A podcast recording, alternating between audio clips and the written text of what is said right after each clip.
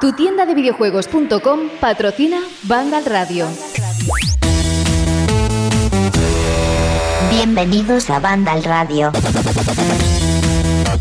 Que sí, que sí, que ya estamos aquí, que ha venido abril y hemos dicho, uy, mira la hora, si tenemos que ya entrar en el programa, el primero del mes eh, de abril, el, después de la vuelta de vacaciones, nada, hemos estado una semana, espero que haya sido leve, eh, que hayáis al menos aprovechado la oportunidad de jugar a todo aquello que siempre hemos dicho que seguro que tenemos pendiente, más los que tengáis la oportunidad, o hayáis tenido la oportunidad de disfrutar de un juego como Outriders, hoy lo vamos a tener aquí dentro de este programa, el número 31 de la octava temporada. Daros por saludados, saludadas.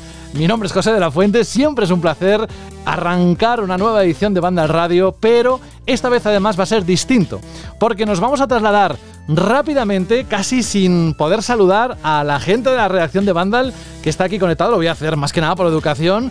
Hola Alberto González, muy buenas. Hola José, ¿qué tal? Hola Franje Matas, ¿qué tal? Muy buenas. Y hola Jorge Cano, muy buenas. Hola, buenas. Tengo muchas ganas de preguntaros cómo ha ido esta semanita, eh, pero bueno, vamos a hacerlo después, vamos a ponerle pausa, porque tenemos al otro lado, mm, hay siete horas de diferencia desde aquí al lugar donde conectamos en este momento al arrancar, que no lo solemos hacer en este punto, y generalmente, bueno, eh, con oyentes, salvo que esté grabado, pero en directo, son las 2 de la mañana en Japón, tenemos a Ari. ¿Qué tal, Ari? ¿Cómo estás? Hola, ¿qué tal? Muy bien, gracias. Bienvenido. Em, no sé si los oyentes recuerdan, espero que sí, que hace unos días leímos un mensaje tuyo donde nos contabas que habías asistido al Super Nintendo World, el parque de atracciones allí en Japón, y que te gustaría compartir las emociones, lo que viviste de tal evento, ¿no? Muchos de nosotros desde aquí se nos cae la baba literalmente pensando en algo así, sobre todo aquellos seguidores acérrimos, ¿no? De la gran N. Así que antes de nada, Ari, em, ¿Desde cuándo nos escuchas el programa? Pues yo creo que os escucho desde la tercera temporada. Ajá. Si no, si no recuerdo mal. Y como jugón, para sacarnos un perfil rápido, ¿a qué te gusta darle? Pues normalmente PlayStation 4 y Nintendo Switch. Ok. ¿Eres muy fan de Nintendo o es que te emocionan los parques de atracciones? no, sí, soy bastante fan de Nintendo desde que, bueno, desde que tuve la Famicom, que era un crío. Y bueno, ya no tampoco soy tan fan como cuando lo era antes, pero bueno, yo sigo, no sé, sigo teniendo un cariño grande, ¿no? Por Nintendo. Pues, ¿sabes a quién tengo también conectado en este momento? A Rubén Mercado. Rubén, muy buenas. Buenas, ¿qué tal? Sí, que aquí se muerto, moría. muerto de envidia. Se ¿eh? moría por Sí, entrar sí. en este momento contigo. Así que ha llegado por fin, pero vamos a ponernos en situación un segundín solo. Lo contamos hace un par de semanas, el parque de atracciones Super Nintendo World abrió sus puertas en Osaka, en Japón, y bueno, dentro de los Universal Studios Japan. Un momento esperadísimo por todos sus fans, que además, bueno, desde otros sitios, desde, por ejemplo, aquí en España, vivimos, bueno, como decía hace un momento, con toda la ilusión de poder cumplir ese sueño algún día. Ari lo ha, lo ha cumplido y mira, la primera pregunta que te quiero hacer es ¿cómo fue ese momento? Porque vamos a situarnos, fuiste hace unos días, eh, creo que fue el martes o el miércoles de la pasada semana y ¿qué ocurrió? ¿Cuánto tiempo estuviste en el parque? ¿Qué viste? Bueno, pues hombre, estaba muy muy emocionado, porque me hacía mucho, mucha ilusión y desgraciadamente no pude estar todo el tiempo que quise porque resulta que hay que reservar, aparte del ticket que te compras para el parque, luego hay varias maneras de, de reservar eh, para la zona de Nintendo, porque no puedes ir libremente, tienes que ir a una hora concreta dependiendo de, de, de cuándo reservas. Y bueno, yo decidí reservar cuando llegué, llegué al parque con la app de, Universal. Y bueno, llegué temprano, llegué, de hecho llegué media hora antes, pero bueno, ya está abierto el parque cuando decían que, que abría a las nueve, yo estaba a las ocho y media. Y, bueno, eh, conseguí hora para las cuatro y media. Mi idea era y estar en, en la, la zona de Nintendo todo el día, pero no pude. Al final solo estuve, pude estar tres horas y media, desde las cuatro y media hasta las ocho que cerraron, o siete y media más. Y a partir de ese momento, Ari, imagino que como ese, ese fan aunque no sea tanto como anteriormente eres de Nintendo, empezaste a vivir un sueño. Dicen que los responsables del parque que es como un videojuego viviente de tamaño real. ¿Sentiste eso? Sí, la verdad es que está todo muy bien, está todo muy bien ambientado. Eh, estás como, como, la verdad es que el parque estás como si estuvieras dentro del, juego de Super Mario. Es todo muy, muy, ya te digo, está todo muy, muy bien ambientado con, con eh, los caracteres de personajes de, Super Mario, por ahí eh, las monedas tirando. La verdad es que es muy, o sea, es, es, el, es una pasada para estar haciéndote fotos todo el día. Normal. Mira, nosotros eh, quisimos que estuvieras al principio del programa principalmente para no hacerte esperar mucho. Podíamos haber hecho una grabación de en otro momento, pero claro, eh, igual no contábamos con todo el equipo habitual del programa. Y para no demorarlo más, sí que me gustaría abrir el turno de preguntas para todos aquellos de ahora mismo que están escuchando atentamente, Alberto, Fran, Rubén o Jorge, que quieran hacerte ¿no? de esta experiencia. Bueno, yo preguntar que, sobre todo, que esto yo creo que le va a interesar a mucha gente desde nuestro punto de vista, de aquí desde España, que si merece la pena, teniendo en cuenta que si vas de viaje a Japón, en algunos casos, pues vas 10 o 15 días y que el tiempo es oro, porque cada día lo puedes aprovechar muchísimo y a qué lo dedicas, y a qué sitios vas y demás, si crees que merece la pena eh, dedicarle, no sé si un día, pero a lo mejor medio día o lo que sea. yo creo que, bueno, dependiendo del tiempo que tengas, ¿no? Eh, pues yo creo que eso es determinante. Pero yo creo que sí, porque al final, sobre todo si eres fan de Nintendo, si eres fan de, bueno, en este caso más Super Mario, ¿no? Porque el parque realmente es Super Nintendo World, pero se tendría que llamar Super Mario World, porque es realmente todo ambientado en, juegos de, de, Mario. Eh, yo creo que sí, porque al final todo el mundo que viene a Japón al final normalmente pasa por Osaka. Entonces es muy fácil ir al parque. Eh, Ari, vuelvo, vuelvo con lo mismo. Yo estoy con ganas. ¿eh? Cada vez que me vas hablando y vas diciendo y vas comentando, no tengo más ganas de ir. Eh, por desgracia, los que vivimos aquí no podemos desplazarnos, todavía no nos dejan irnos. tú que vives en Tokio, si no recuerdo mal, y estás viviendo allí, que luego te preguntaré por ello, pues has tenido la suerte de poder ir. Pero hay una cosa que desde el primer día que se anunció y que se empezaron a dar detalles de, este parque temático de los amantes y para los amantes de Super Mario, eh, se hablaba de una, de, una de las atracciones estrella, dijéramos, que es la, dijéramos, el ride o la montaña rusa de Super Mario Kart, ¿no? Que decían que iba a ser totalmente novedosa, algo nunca visto hasta ahora en una atracción eh, para público final, donde mezclabas, pues, eh, nuevos tipos de vehículos, realidad aumentada, 3D, velocidad, todo esto. Pero también conozco a los japoneses y también sé que lo que para ellos es súper, súper a tope de adrenalina, a lo mejor para nosotros se nos queda como a medias, ¿no? ¿Es realmente tan espectacular como cuentan para una persona más acostumbrada a parques de atracciones más eh, occidentales o, está más pensado para ese público japonés un poquito más infantil en forma de ver las cosas? Sí, bueno, yo, creo que el parque pues es para, para ir en familia realmente, o sea que no hay realmente, la atracción es una atracción de estas que te impacta como una montaña rusa ni nada así, pero sí es muy divertida a mí me gustó mucho. Eh, básicamente te subes a un coche de Mario Kart que, bueno, que vas, va sobre raíles, ¿no? Tú realmente lo manejas. Tú mueves el volante para, digamos, eh, cazar monedas y luego tienes unas gafas de realidad aumentada que bueno puedes eh, te van saliendo personajes de Mario Kart y puedes dispararles apuntar con la vista y, y usando los botones del volante les puedes eh, pues después disparar y, bueno, los coches se van moviendo de una manera muy espectacular y, y, la verdad es que está todo muy bien combinado, ¿sabes? A mí, a mí me gustó mucho. Yo tampoco soy un experto en parques de atracciones, no te podría decir. Pero vamos, en general la atracción está muy, muy bien, muy, muy divertida. Bueno, lo primero, eh, te tengo un poquitín, que en verdad un mogollón de envidia, envidia sana, eso sí, porque yo me muero por, por ir. De hecho, planeo un viaje a Japón cuando se pueda viajar y, o sea, estoy intentando convencer a todos mis amigos para ir. y, y, lo que te quiero preguntar es todo el tema de la interactividad en el parque más allá de, de lo que es las dos atracciones principales que hay, ¿no? Sabemos que llevamos este este reloj, esta pulsera, ¿no? Que hace que se conecta con el teléfono y que es interactiva con, con minijuegos y tal. ¿Cómo, funciona eso y si, se, y si realmente algo divertido que se queda, o sea, que va más allá del, de algo que diga, uy, está curioso, pero en verdad ya está, simplemente se queda ahí. Sí, o sea, eh, bueno, la pulsera esta creo que se llama mm, Power Up Band o algo así. Sí, sí. Eh, bueno, si quieres, si quieres participar en todos los, porque hay, hay como minijuegos, eh, hay, hay una zona que es, digamos, la, como el castillo de browser, y para poder entrar ahí, que hay un juego muy divertido, una pantalla que, que juegas como en Kinect, algo parecido, y te sale como uno de los hijos de browser y tienes que, pues bueno, tienes que acabar con él, ¿no? Para, para digamos, pasarte el juego.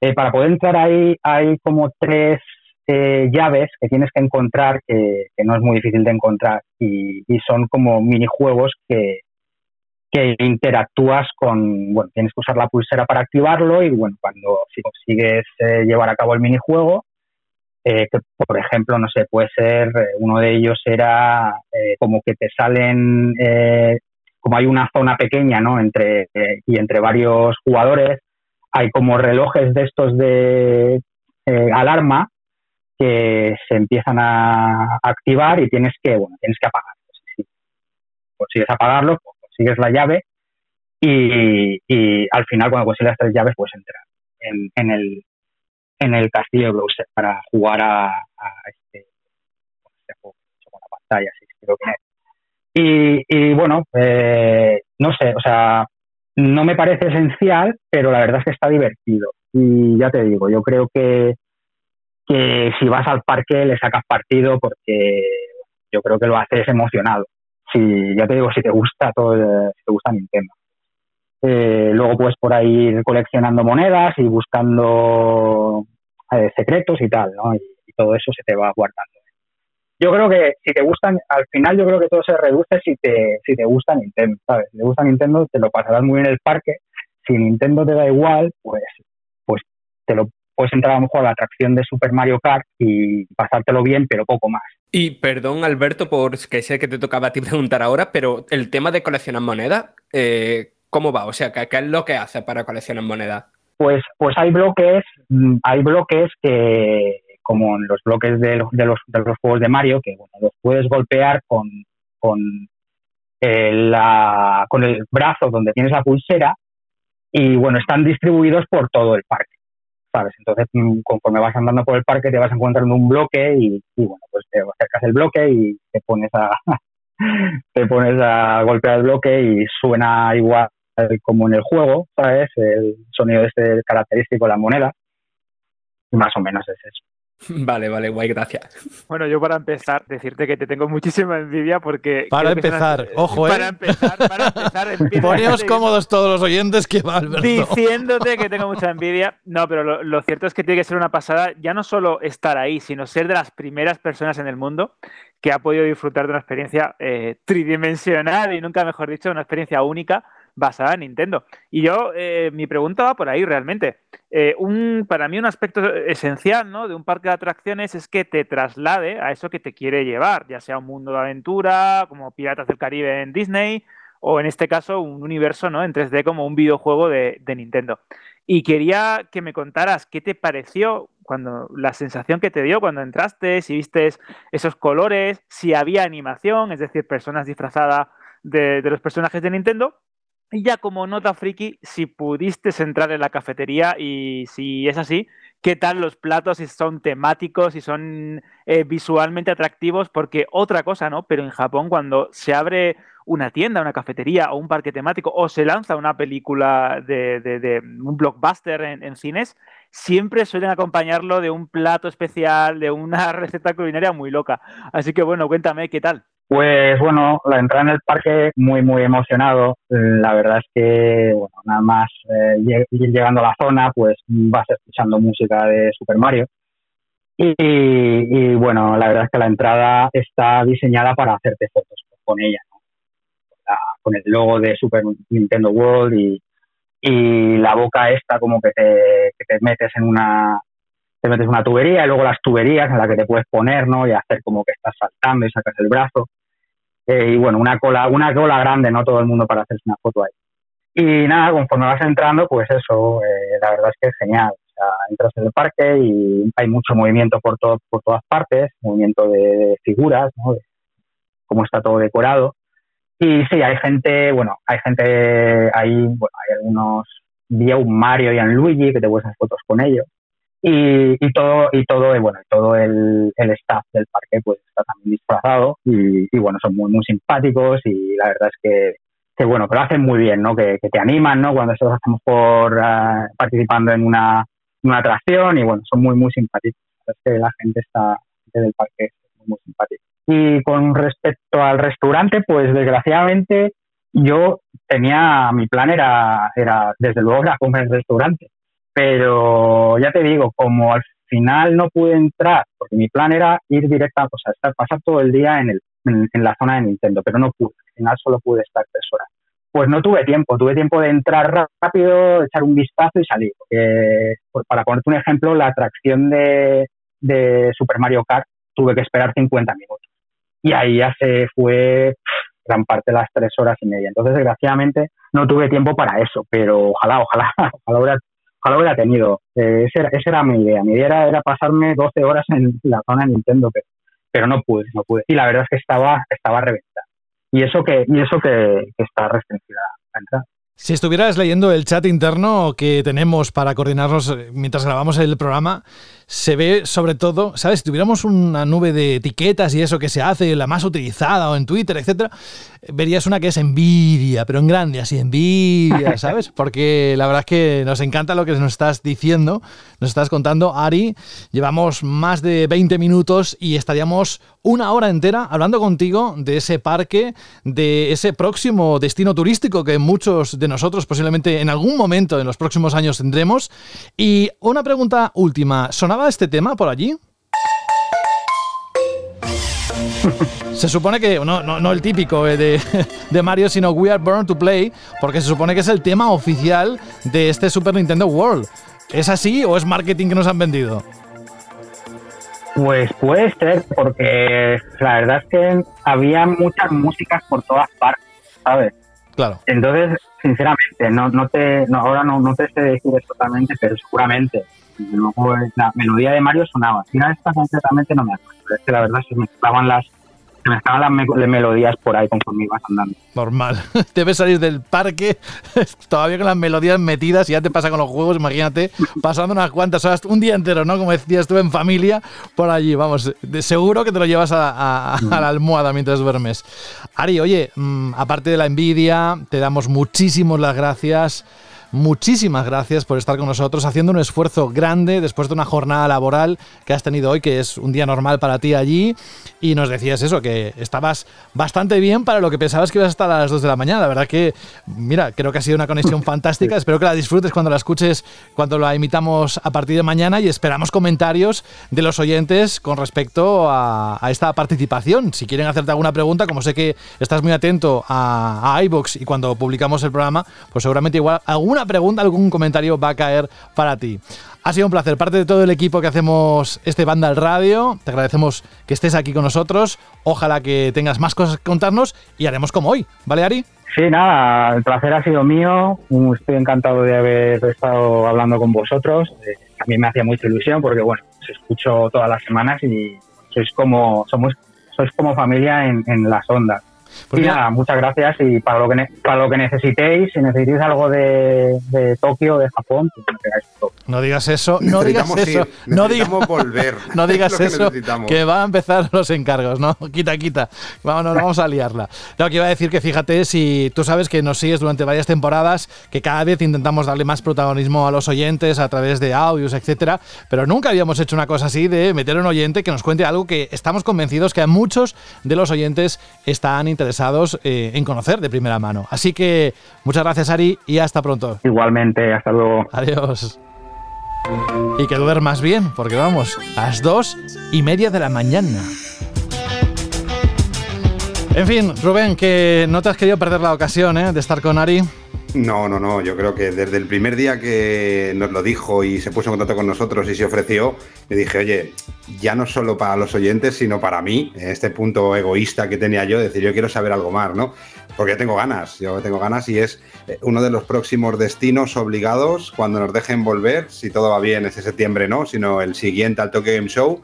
Y bueno, yo desde aquí, pues diré que iremos a, iremos a Osaka, así que eh, el enviado de Vandal pues se puede venir conmigo, por ejemplo, también, ¿no? No sé, a ver si hay hostias por ir al Tokyo Game Show. En el último Tokyo Game Show estuve con Carlos, pero bueno, ahora sabiendo que hay esta invitación por parte de Blade y de Rubén eh, de llevar al parque de atracciones de Super Nintendo World a quien venga de Vandal, pues a lo mejor empieza a haber lista de espera. A lo mejor Pablo se lo tiene que pensar. Bueno, vamos a dejarlo ahí porque el programa no ha hecho más que comenzar. Estamos en la introducción. Yo eh, no sé si Jorge, que le he escuchado poquito, ha hecho una pregunta, pero ya te has quedado satisfecho con todo lo que ha contado Ari. Sí, es que estas cosas, ¿sabes? lo que mola es disfrutarlas. A mí que me den envidia no. a ver si yo tengo muchas ganas de volver a Japón, la verdad, porque además que como todo este último año que, no se ha podido viajar y que llegó en cierto momento no sabíamos ni siquiera ni cuándo se podría volver a viajar, ¿no? Ya parece que, hay un horizonte, ¿no? Que más o menos podemos imaginarnos que después del verano las cosas van a ir retomando un poco la normalidad, pero que es eso, que, que te quitan algo el hecho de decir, ahora, ahora no puede viajar. Y dije, eh, y yo, del destino del mundo, fíjate, he estado en todos los lugares del mundo el único así que digo, joder, me da rabia, que me apetece volver, es siempre Japón. Japón es un sitio al que siempre me apetece volver.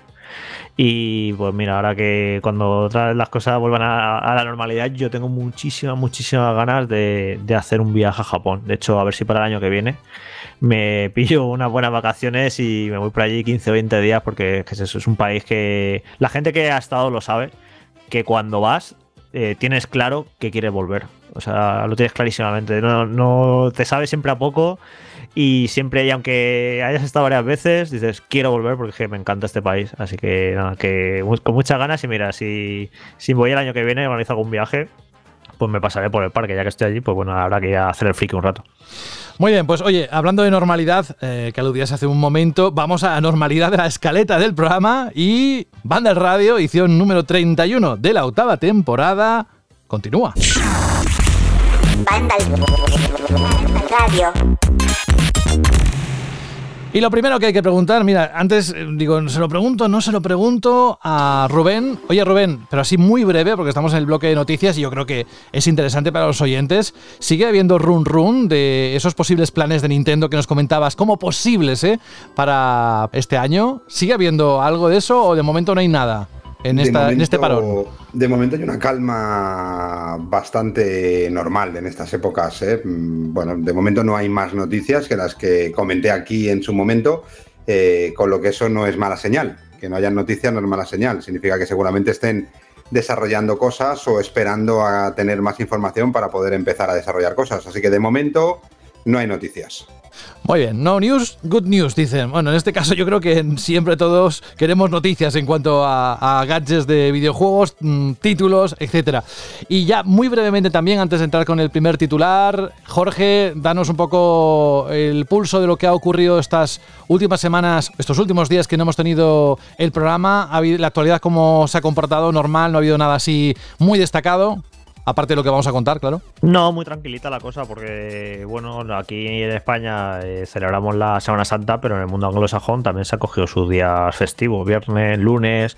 Entonces, entre unas fiestas y otras, pues la verdad es que no ha habido grandes, grandes noticias y cosas así importantes. Como siempre digo, actualidad hay, cosas ocurren, pero bueno, no ha habido, digamos, grandes noticias aunque sí hay alguna que, aunque es de hace casi ya dos semanas, que le ha puesto la escaleta porque la verdad no quería dejar de, comentarla. Muy bien, vamos a ello. Claro, estamos en el mes de abril, como yo decía al principio del programa, y cuando llega el mes de abril decimos ya, es que el E3 está ahí a la vuelta de la esquina. ¿Sabéis lo que suponía un evento así, donde todas las miradas mundiales iban? Porque ahí ese, escaparate casi más importante a nivel de videojuegos, de presentaciones, etcétera. Pues eh, arrancamos precisamente con eso, porque la ESA, Entertainment Software Association, sigue descubriendo nuevos detalles de la edición de este año del E3, la feria, como decía, de videojuegos más importante del año y que se va a celebrar del 12 al 15 de junio este 2021 en un formato completamente online. Esta semana, gracias a una nota de prensa publicada por el portal Game Industry, sabemos algunas de las compañías que estarán presentes en la feria y también las que han decidido no acudir a esta edición online para que muy probablemente celebrar sus propios eventos a través de la red y así dar a conocer sus novedades dentro del mundo de los videojuegos. Las compañías que se sabe que acudirán, que sí acudirán a la feria, al menos por ahora, son Xbox, Nintendo, Capcom, Konami, Ubisoft, Take-Two, Warner Bros. Y Koch Media, mientras que las que ya se sabe que no acudirán a esta cita a través de Internet son Sony, Electronic Arts, Activision Blizzard, Sega, Bandai Namco y Square Enix. Como decimos, muy probablemente algunas de estas últimas celebrarán sus propios eventos o no, ¿eh? quién sabe, o retransmisiones para dar a conocer fechas de lanzamiento, tráileres y novedades desmarcándose de la línea del E3. En el propio comunicado de la ESA vuelve a insistir en que este E3 de 2021 será a través de Internet y totalmente gratuito, desmintiendo una vez más que vaya a haber algún tipo de muro de pago del que se hablaba la semana pasada a través de ciertos rumores que apuntaban a que habría algún tipo de bono premium que costaría unos 35 dólares y que permitiría a sus poseedores acceder a demos o contenido exclusivo. Ah, eso no es verdad. Totalmente gratuito, así que a partir de aquí espero vuestras valoraciones. ¿Qué os parece todo esto? A ver, el F3, eh, o sea, el F3, la propia ESA está en una situación complicada, ¿no? O sea, ya se ha visto en el, durante el año pasado y hay que a lo mejor para las compañías no es tan necesario este F3. Y yo aquí lo que veo en, todo lo que han anunciado es que, más que lo que veo, lo que me sugiere, ¿no? Que están preparando algo lo suficientemente ambicioso como para que las compañías habituales no se lo quieran perder, ¿sabes? Y a mí, o sea, me, da, ya esta opinión totalmente, eh, me da esperanza, ¿no? En el sentido de que a mí lo del año pasado, pues no me gustó nada, ya no solo como currante de la prensa del videojuego, ¿no? Sino incluso como, no sé, como jugador, ¿no? Como espectador de este tipo de eventos. Prefiero mucho más la emoción concentrada que una emoción diluida en un mogollón de semanas o incluso meses. Y vaya, es cierto que, por ejemplo, lo de Bandai Namco, eh, que no vaya a estar, ya se filtró hace una, semana o unos meses ese Bandai Namco Next, que solamente era un nombre registrado, pero por el nombre estaba claro que eso era el, título de una conferencia, vaya. Eh, Sony ya dijo en el último, o sea, ya en el último e Cubo no, no, iba a, no iba a aparecer. Electronic Arts lleva muchos años sin ir al, al E3 yo creo que las ausentes son las de siempre, incluso Activision, Blizz, incluso Activision Blizzard, que yo recuerde, nunca ha tenido una conferencia propia y su presencia en los E3 ha sido siempre un poco mm, testimonial, ¿no? Un poco más de cara a la prensa que de cara a, al lector, espectador, jugador, ¿no? Hombre, yo recuerdo tres con unos stands brutales de Activision Blizzard, con sobre todo con la parte de Call of Duty y todo esto, bastante grandes, ¿eh? Sí que recuerdo eh, la entrada del pabellón sur, creo que era, que es el que estaba Microsoft, que al entrar eh, estaba Microsoft a la derecha y a la izquierda eh, estaba un stand súper, súper, súper grande de, Activision, luego venía Bethesda y sí que, sobre todo por la parte de Call of Duty, sí que era uno de los, de los atractivos, ¿no? Para, para, para, sobre todo para la entrada de ese pabellón. Siempre ocupaban espacios muy, muy grandes y ocupaban zonas centrales de lo que serían los, los pabellones de exposición, ¿no? Pero, sí, pero ya en los últimos años Activision se fue, igual que se fue Sony, igual que se fue que Microsoft se salió fuera, etcétera, etcétera. O sea, que Activision ya se había ido. El, coste de un E3 para una compañía es brutal. Y si no hay otra opción, no hay otra manera, pues oye, pues perfecto. No hay opción que sea por streaming. Hace unos años, hace bastantes años, eh, yo recuerdo E3 con, con Rockstar estando allí, montando pollos todos los días, saltándose todas las normas, eh, muy en línea con esa parte transgresora de la empresa, pero luego aparecen estos nuevos formatos o bien externos o ahora sobre todo estos formatos en streaming que tienen un coste muchísimo más reducido eh, y son opciones mm, muy importantes en cuanto a recorte de, presupuesto y sobre todo captación total y, personal de, ese evento, ¿no? Recordamos que en una feria hay muy poco tiempo, muchos stands que visitar, muchas reuniones que tener y muchas veces eh, pasabas casi casi corriendo en ciertas zonas que no veías o que no podías disfrutar, ¿no? De esta manera, oye, vamos a hacer una conferencia propia en un slot propio, exclusivo y solo nuestro, en el que toda la prensa y todos los amantes de los videojuegos pues van a querer estar viéndonos y van a ver todo lo que queramos enseñar. No van a ver lo que van a poder ver solo, sino lo que queremos enseñarle y cuándo queremos enseñarle y cómo queremos enseñarle. ¿no? yo creo que es uno de los problemas que tiene este formato de tres, como ya dijimos hace un par de programas, ¿no? Sí, eso te iba, a decir. hablamos, de lo mismo hace, hablamos de lo mismo hace dos programas, no vamos a aburrir a la gente porque volver otra vez a lo mismo. Y ya, es que a mí me aburre personalmente hablar un montón de E3 porque todos los años era lo mismo. Eh, ahora es el E3 que va a aburrir, no sé qué. Ahora, bueno, va a hacerlo digital. Pues nada, ya, ya llegará y ya lo analizaremos y a ver qué hace, y cómo lo monta. Por buscar algo positivo, a lo mejor esto es algo bueno para Gamescom, que por proximidad y por territorio eh, creo que puede ser hasta bueno, ¿no? El que Gamescom coja un peso que a lo mejor no podía coger por la proximidad de fechas que se celebraba el E3, ¿no? A lo mejor el E3 o las fechas del E3 es un momento para presentar cosas, pero, pero para enseñar a ese público final o, más avanzado en cuanto a desarrollo, puede que Gamescom, que es un tipo de feria totalmente diferente, coja un peso que no podía coger por culpa precisamente de, del E3, ¿no, Jorge? Es que al final una feria, eh, lo importante o no que sea, serán los juegos que tenga. O sea, si al final, aquí lo importante al final del todo son los juegos. Y tú puedes hacer la Games con la mejor, de, con la mejor de las intenciones, quieres hacer la mejor feria del mundo, los videojuegos, todo lo que tú quieras. Pero si a las compañías no les cuadra anunciar sus juegos en agosto, da igual, no vas a ser nunca la mejor feria. o sea, al final dependes, y este 3 digital este 3 digital se recordará, no se va a recordar si porque fue digital, sino porque no fue digital, si porque fue la, por se recordará, punto, claro, se recordará si por los juegos que tenga. Si Nintendo se saca el primer gameplay de Breath of the Wild 2 y nos deja todos con la boca abierta, si Microsoft se saca, yo qué sé, al final es lo que recordaremos de este 3. Y da igual formato, da igual es, al final lo importante son los videojuegos y, ese es el tema. Que, una feria, un evento, lo importante que será, será eh, los juegos que, que, consiga mostrar y ese recuerdo que nos eh, consiga dejar a los jugadores, imborrable, vamos. Sí, pero tú no crees que puede ser E3, eh, e presentación en streaming de un teaser o un pequeño gameplay o, algo más cortito y luego centrarse en Gamescom, por ejemplo, ¿eh? como feria europea más importante, en ese contacto más con el usuario final. Yo, por ejemplo, me imagino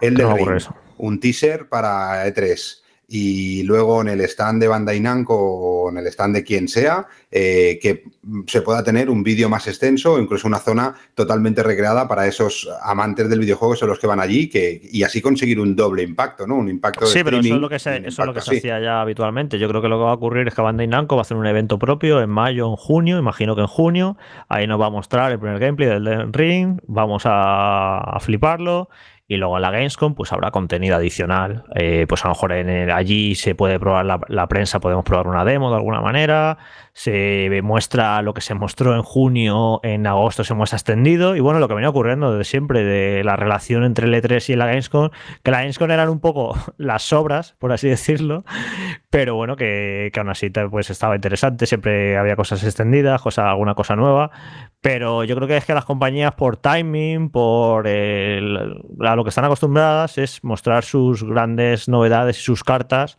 pues yo creo que mayo, junio, para lanzarlas a finales de año o principios del siguiente. Yo creo que no va a cambiar esa dinámica, me sorprendería que, vayan a cambiar esa dinámica, porque es un poco la inercia, la propia inercia de la industria, que se han acostumbrado a que sea así, la manera de presentar las cosas, y no veo yo ahora que vaya a cambiar eso de momento, vamos. Eh, un par de apuntes. Lo primero que suena por ahí y suena por la misma fuente que el año pasado estuvo filtrando todos los eventos veraniegos que hubo, que esta vez no va a haber tal cual una conferencia de Microsoft y otra conferencia de Bethesda, sino que va a ser una misma conferencia en la que Microsoft en cierto momento dará paso a Bethesda, ¿no? Como dos conferencias en una, ¿no? Por decirlo de algún, de algún modo. Y después el otro apunte es que a mí con esto del Summer Game Fest y todo estos eventos del año pasado, lo que más me, una cosa que me chirriaba mucho como periodista era que muchas de las cosas que se anunciaban eh, os enterabais vosotros, los jugadores, a la vez que, nosotros, la prensa. Y esto algunos lo podéis ver como algo positivo, pero realmente es, eh, o están dando el, mensaje, la opinión, tal y como quieren las compañías, sin pasar por el filtro de, no profesionales, no me gusta esa palabra, pero de, no sé, por el filtro de, de los medios, ¿no? Y aquí en este hotel lo que sí se ha confirmado es que, aparte del evento principal que va a tener lugar del 12 al 15 de junio, habrá mm, días adicionales para los medios y los influencers, dicen aquí, que serán entre el 7 y el 11 de junio. Y esto a mí me hace imaginar que va a haber mm, unas, mm, algún modo de pues probar, aunque sea a través de servicios de streaming o lo que sea, eh, todos esos juegos que vayan a anunciar. Sea como fuere, quedan un montón de preguntas, de dudas en el aire. Como vamos a seguir hablando del E3, pues seguiremos tocándolo en los próximos, en los próximos días. Lo dejamos aquí porque nos vamos a otra noticia que esta sí que no ocurre todos los días. Y tampoco lanzamientos en su momento que sonaban así.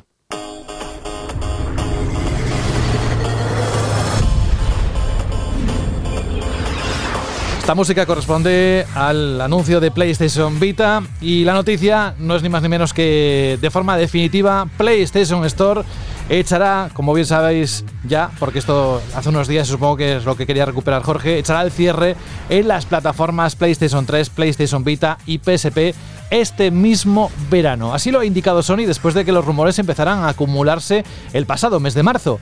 Los jugadores españoles y de todo el mundo que todavía utilicen estas plataformas podrán volver a descargar los juegos que hayan adquirido de esta tienda digital y jugar a los títulos que hayan comprado con anterioridad.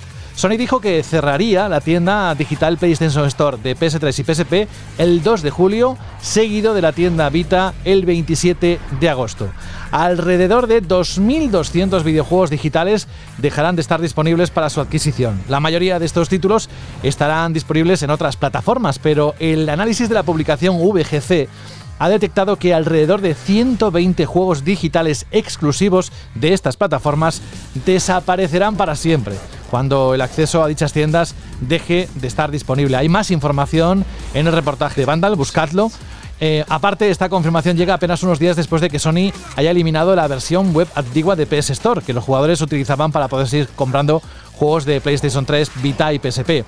Por otro lado, la compañía también ha indicado que PlayStation Store dejará de ofrecer contenido de televisión y películas para su compra o alquiler a partir del 31 de agosto de este año. La directora de negocios de vídeo de Sony Interactive Entertainment, Vanessa Lee, dijo a principios de marzo que la decisión ha sido tomada debido al crecimiento de los servicios de streaming en PlayStation 4 y PlayStation 5.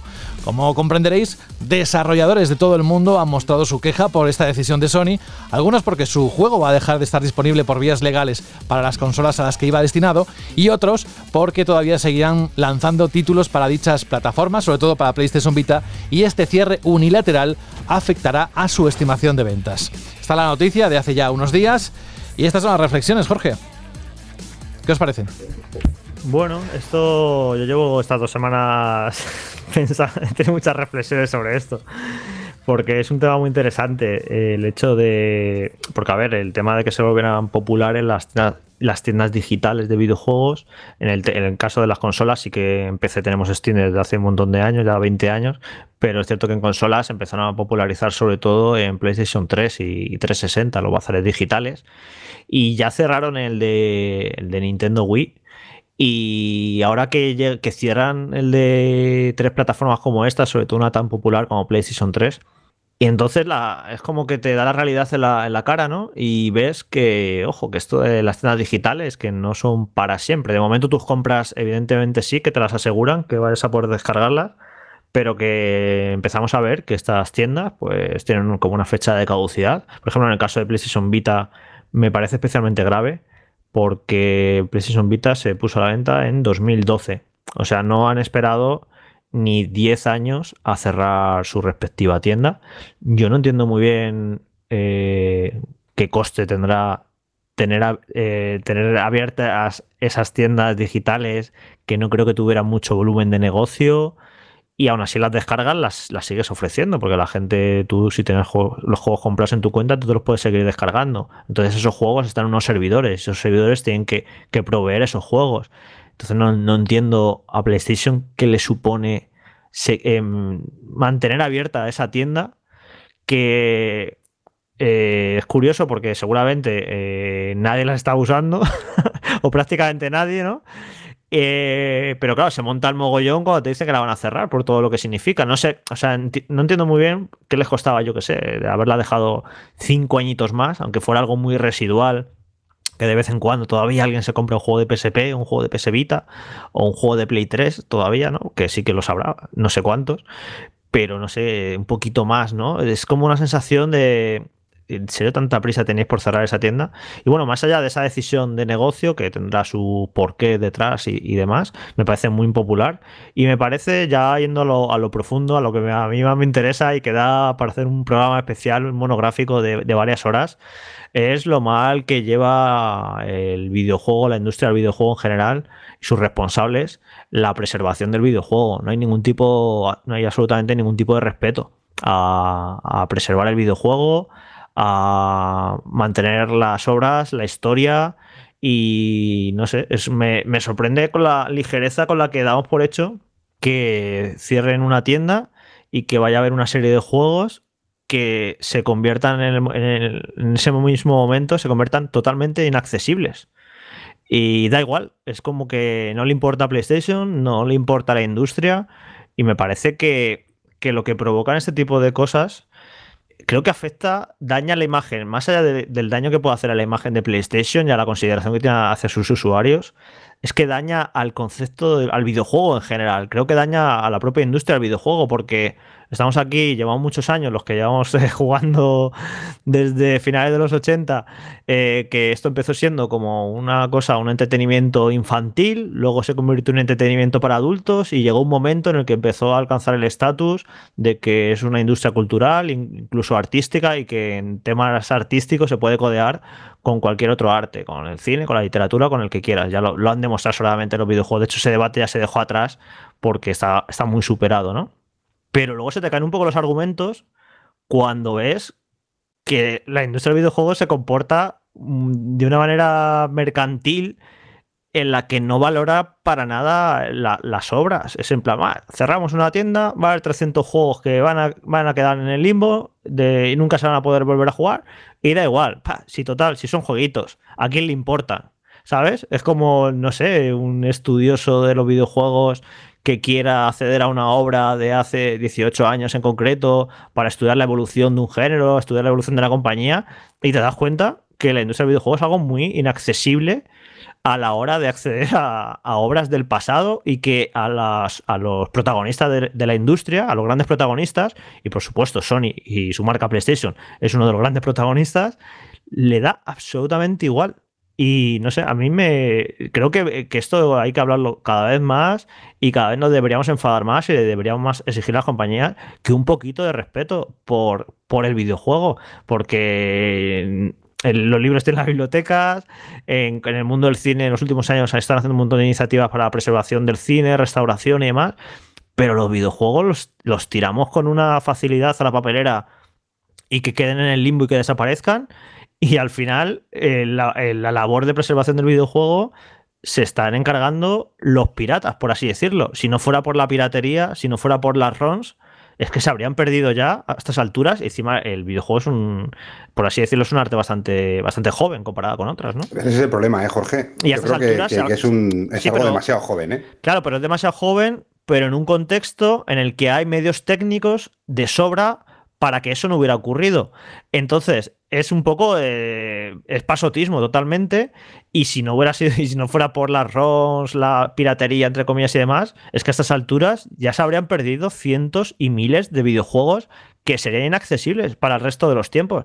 bueno, para, un usuario que quiere probarlo, posiblemente sí. Yo creo que al final las empresas de videojuegos, eh, esta decisión es una decisión única y exclusivamente eh, por parte de eh, coste-beneficio. Es decir, ¿por qué han cerrado esto? Porque el coste del mantenimiento de los servidores, eh, de todo el trabajo que hay mm, por parte de Sony en este caso, en este caso, porque ha pasado con otras y pasará con más, pues no les compensa comparado con los ingresos que tienen. Y en cuanto a preservarlo, pues bueno, pues yo creo que las compañías piensan que, es un, eso es una obligación, una labor por parte de los que realmente disfrutamos y amamos los videojuegos, ¿no? Es decir, el que quiera preocuparse que lo haga de manera privada, ¿no? Ellos, eh, de momento, no hay esa mentalidad que ha pasado en el mundo del, pues, de la literatura, que es mucho más antiguo, o, del, o en el mundo del, cine, ¿no? que es más antiguo que los videojuegos. Supongo que esto también en los inicios de la literatura, cuántas primeras ediciones y cuántos libros se han quemado en las épocas en las que a lo mejor no había esta cultura del preservarlo, ¿no? Pues a lo mejor con los videojuegos, pues llega un momento de aquí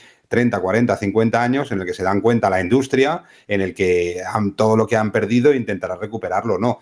Pero ellos ahora mismo todo eso de preservar y estas cosas les da bastante igual. Piensan que somos nosotros los que nos tenemos que preocupar de eso. Ese pasotismo creo que deja más lugar al videojuego. Creo que, o sea, esa, esa actitud devalúa eh, la propia industria del videojuego porque no la están considerando que sea un arte que merezca la pena ser preservado. Es una cosa que lo tira primero, primero porque me da absolutamente igual. Primero la industria y segundo los gobiernos. Es decir, mm, no es solo la industria el culpable de intentar preservar eso, también tiene que haber eh, ciertas normas o ciertas cosas por el gobierno. Es decir, el videojuego para el gobierno es cultura cuando les interesa. Sí, sí, pero y bueno, cuando no les interesa es el anticristo, como hemos visto estas semanas también. Esto lo hemos hablado alguna vez aquí en el programa, que, la política siempre va muy por detrás de la sociedad, va años detrás, a lo mejor, y ya se están empezando a hacer, ¿eh? ya, está, ya empieza a haber iniciativas, de hecho la Biblioteca Nacional ya está preservando videojuegos y ya se empieza poco a poco pero lo que digo es que creo que los primeros interesados debería ser la propia industria, incluso entre las grandes compañías, Microsoft, Nintendo,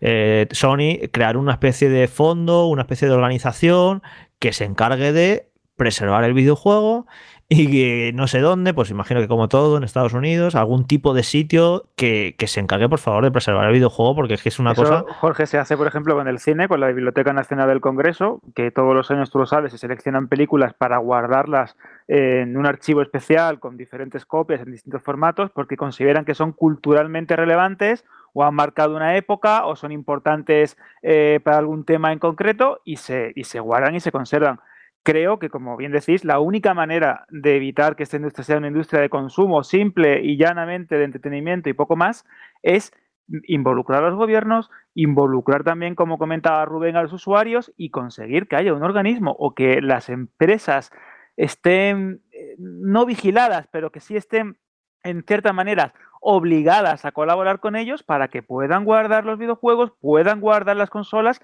y puedan guardar todo lo que significa esta, este, este, esta industria. Porque no olvidemos que aparte del, debate digital y formato físico, tenemos otro hándicap en la industria del videojuego que también está dentro del cine, pero es distinto, que es el tema del formato. Y el formato me refiero a que hay, son consolas y dispositivos que no son compatibles entre sí, que hay veces que no puedes conectar eh, una consola o un televisor porque han cambiado de conexiones, porque los juegos no son eh, universales. Y creo que la única manera de conservar y de que el usuario sepa de dónde viene ese entretenimiento del que disfruta a día de hoy es involucrándole a las instituciones públicas o privadas. Sí, que hay momentos en los que parece, porque esto, eh, yo además tuve una conversación con Francisco Polo, que estaba dentro de lo que sería el Ministerio de Cultura hace, hace dos o tres e tres, que, que España era como el país invitado y vino el ministro de Cultura y todas estas cosas. Luego no van ni una feria más de videojuegos, pero estos eventos donde va a haber prensa, pues, pues, pues siempre quieren ir, ¿no? Eh, y ahí sí que había una persona que era Francisco Polo, que no era el ministro de Cultura, pero una persona que estaba dentro del gabinete, y él me lo decía, que, una de sus intenciones principales era eh, intentar hacer ver al gobierno español que, los videojuegos no es una manera, solo una manera de entretenimiento, sino que hay una cultura por unos desarrollos, por unos desarrolladores, por unas historias, por una historia de toda esta, de toda esta cultura, pero luego de pronto cambian ese pensamiento. y luego aparecen estas ayudas que, yo creo que son de todo menos ayudas, eh, que lo único que hacen, y a veces a nosotros la prensa de videojuegos nos critican, ¿no? De noticias, de clickbaits y todo esto, pero luego aparece un programa como el de Susana Griso, que yo creo que en aquel momento pues no tendrían eh, nada escabroso con lo que estar toda la semana, y se inventan ahí con un tipo que no conoce nadie a pegar una rajada de los videojuegos que nosotros como usuarios nos reímos y decimos, ¿quién se lo va a creer? Pero hay muchos padres que todavía se creen eso, ¿no? Y hay mucha gente que viendo ese eh, reportaje negativo hacia los videojuegos sin ningún tipo de sentido, porque no tenía ningún tipo de sentido todo lo que hacían, transformando, intentando hacernos vender que el videojuego es como las drogas de, bueno, es una, una, locura, yo lo vi y me tiraba de los pelos, pero hay muchos padres que ven eso y dicen, ostras, pues el niño no coja más la Switch o el niño no coge más la Play 4. Bueno, yo creo que si eres un adulto y, haces caso a todo lo que te dicen en la tele, creo que el problema lo tienes Jorge, hay mucha gente, hay mucha gente que lo hace y hay muchos padres que no juegan a videojuegos. Pero si dicen barbaridades de los videojuegos, ¿de qué no, de, qué no otras cosas dirán barbaridades en la tele? o sea, que al final barbaridades de todo, Eso ya, eso ya personalmente cada uno. Jorge, dicen pues, barbaridades de todo. Pues coger con pizza lo que te dicen en la tele en todos los sitios. Cuando te hablan de algo que no controlas, eh, porque no te gusta, porque te sientes fuera de la generación que tiene que disfrutar de eso. Es decir, yo veo ese vídeo y, yo a mis hijos desde ese momento no les prohíbo las consolas. Yo sé lo que es jugar una consola. Yo he jugado toda mi vida una consola y no he matado a nadie, ni he robado nada, ni me he vuelto loco. Mm, seguramente haya cosas en la vida que, que, me hayan trastornado más que el jugar a videojuegos, ¿no? Entonces a mis hijos, pues intentas explicárselo. Pero si eso en vez de verlo yo, pues lo ve mis padres que, han jugado muy poca videojuegos o mis abuelos eh, que no han conocido los videojuegos nunca, ven eso, lo primero que piensan es que, ostras, que mi hijo se va a volver loco. Déjalo que siga fumándose esos trócolos de palmo y medio, que eso no pasa nada, ¿eh? o que siga yéndose de botellón los fines de semana, que eso no pasa nada, porque, va, ¿quién no ha cogido una borrachera? Pero quitarle los videojuegos por favor, porque se me va a volver un, loco, no va a estudiar, se va a volver loco, esquizofrénico, lo voy a tener que internar. Ese es el pensamiento, por desgracia, todavía una gran parte de la generación con la que convivimos. Y, yo siempre lo he dicho en algunas charlas que he dado con, con padres y todo esto, la mejor manera de saber qué es un videojuego es que le deis 20 minutos al mes. No hace falta que juguéis y os paséis el Super Mario Odyssey o os paséis el Fallout, o estoy jugando 5 horas a Gran Chef Auto con el niño todos los días. Simplemente el jugar, el jugar, encontrar un juego en el que entendáis que realmente es eso, es el juego de reunidos de Hyper que jugabas tú toda la vida, pero ahora ya no pretendas que un niño juegue en un tablero con un dado, porque no quieren jugar. Pero sí que quieren jugar un Mario Party, que en el fondo es lo mismo, pero ellos tienen ese pensamiento, las consolas hacen daño en los ojos, vuelven a los niños tontos, los vuelven unos degenerados, unos, unos violentos y unos ladrones, porque, porque los, medios no lo venden así. Que, que, digan que lo que quieran en la tele, ¿qué niño, qué niño no juega videojuegos actualmente? Ya es que eso, es que vamos, esto es más, viejo que el hilo negro. Sí, pero tú que no tienes hijos, 90 pero Jorge, tú que no tienes hijos y no estás en entornos de padres con hijos, yo también pensaba como tú hasta que he tenido hijos y hasta que me he juntado con entornos diferentes a los entornos con los que, con los que vas tú. Me junto con muchos padres y muchas madres y muchos abuelos y muchos tíos y muchas tietas y se hablan de muchas cosas, ¿no? y esa palabra de joder, es que el niño está siempre jugando a la consola porque no estudia, se va a quedar tonto por culpa de la consola, pues yo no le dejo jugar, no, no, el niño no va a tener consola, pero tiene móvil, con ocho años, ¿eh? o con siete, pero consola no, porque son malas, porque es alucinante, Jorge, de verdad, cuando entras en ese entorno y en esas conversaciones con una gente que no ha convivido con el crecimiento de los videojuegos, que eso no nos pasará a nosotros, con nuestros hijos, ni a los hijos de nuestros hijos, ya será algo normalizado y no pasa nada, ¿no? Es decir, eh, a veces yo le digo a algún padre, oye, tú dices que los juegos son violentos porque juega al Fortnite. Pero en cambio, el niño le sabe todos los diálogos, todos los diálogos de las películas de Rambo acorralado eh, y ve todas las películas de Telecinco de acción, de espías y de droga y esas cosas, ¿no? Bueno, pero es televisión, son series, ellos saben que es mentira, ¿no? Ellos saben que es mentira el videojuego también. Quien no lo sabes eres tú. Y a lo mejor tendrías que probarlos y jugar un rato, no siempre, pero jugar un rato, ¿no? Y esa, esa filosofía todavía no está, ¿no? Y entonces eso ayuda poco a que sea algo, eh, pues yo creo que primordial para, para que este gobierno, para los gobiernos que tenemos ahora, que son gobiernos antiguos, con gente antigua, pues lo tomen como que el videojuego es algo cultural y hay que tratarlo ya no solo en cuanto a ayudas, sino en cuanto a, todo, en cuanto a preservación, en cuanto a educación, en cuanto a comunicación, en cuanto a publicidad, a todo hay que tratarlo como, como un medio cultural, cultural más, ¿no? Y eso cuesta, cuesta, y, por eso las nuevas generaciones empiezan, y hay gente pues que soy más o menos partidario a nivel político, pero sí que veo mm, por ejemplo, algunos políticos eh, o algunas eh, personas que son jóvenes y que están entrando en política ahora, que han jugado a videojuegos y que van a defender mucho más que seguramente gente que no ha jugado un videojuego en su vida. Es decir, yo no, yo no creo que Esperanza Aguirre haya tocado una consola en su vida. Ayer ¿cómo va a defender eso? En la presentación del libro blanco eh, hubo tres ministros del gobierno de España. O sea, vamos poco a poco. Eh, bueno, poco a poco. Pues pero mientras vamos a ir perdiendo cosas. Por eso yo siempre defiendo, volviendo a la noticia, y siempre he sido un defensor acérrimo de eh, el formato físico.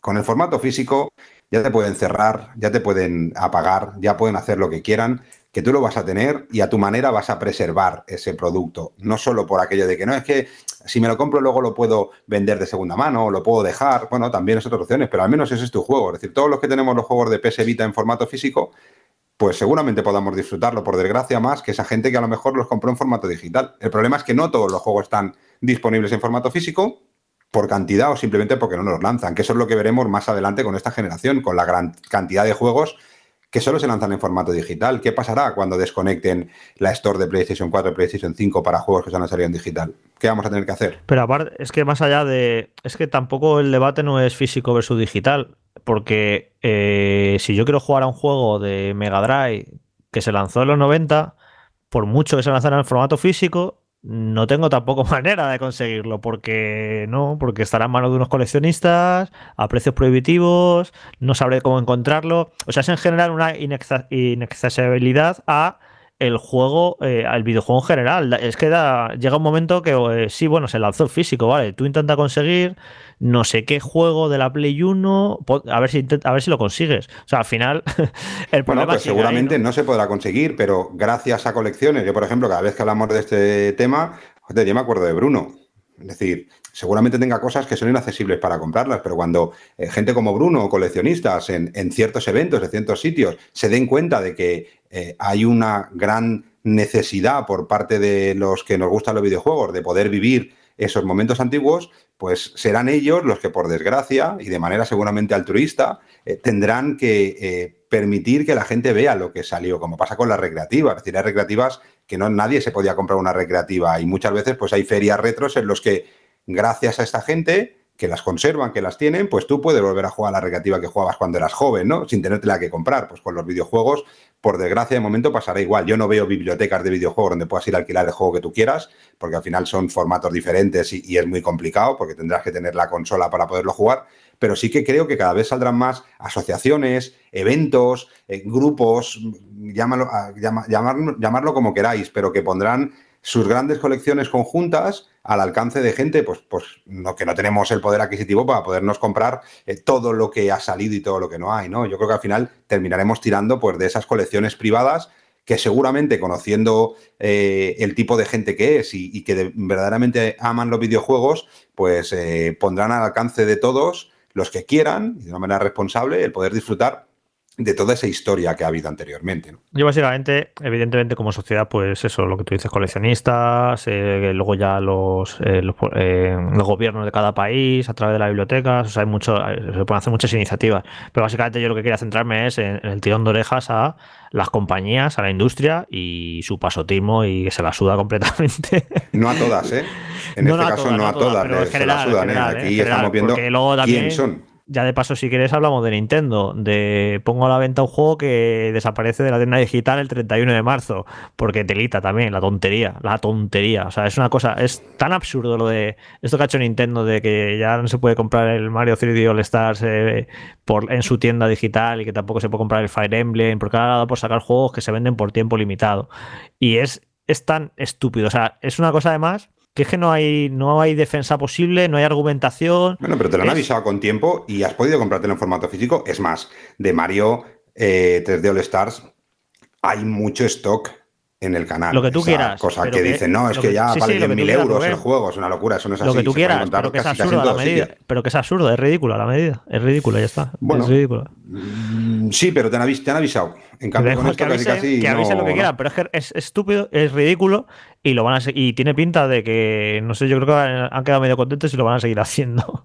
Así que nada, hay que también decirlo porque estamos, estaba yo cargando a raíz de lo de PSN, pero también telita lo de Nintendo de poner juegos por tiempo a la venta por tiempo limitado. Ya es eh, la, carajada total de, cabeza. Jorge, y también el cierre de servidores, ¿no? En su caso. Sí, bueno, eh, a ver, Nintendo ya chapó la tienda de, Wii, hizo lo mismo que, va a pasar ahora, que va a pasar ahora con PSN PSN, ya, ya ocurrió con, con, la WiiWare y se perdieron ahí unos cuantos juegos ¿eh? que eran exclusivos de, de, esa tienda. O sea, si esto ya, si esto ya viene de, lejos. Y luego estaba bien, está bastante bien que justo hace dos semanas, la semana de que, que desaparecía el Mario de la tienda digital y todo esto de PSN, eh, salió hablando Phil Spencer de, de Microsoft diciendo que eh, un poco tirándola como que ellos al menos sí que están haciendo algo por la preservación en el sentido de la retrocompatibilidad y todo eso, y que la verdad es que tienen, razón, por lo menos estaban ahí molestándose en que pueda jugar en Xbox a, juegos antiguos, a varias generaciones y, cuidando un poquillo todo eso. Y, estuvo bien un poco que tirara, que tirara chinita al resto por eso, por ese enorme pasotismo y ese en plan, no, aquí lo que importa es lo que vendo ahora y lo que voy a sacar en el futuro, pero el legado y el pasado, pues me da absolutamente igual, no tengo, no tengo ni el mínimo respeto. Hacía unos cuantos años había una frase típica, eh, muy famosa de una radio comercial que decía, ¿te imaginas la vida sin música?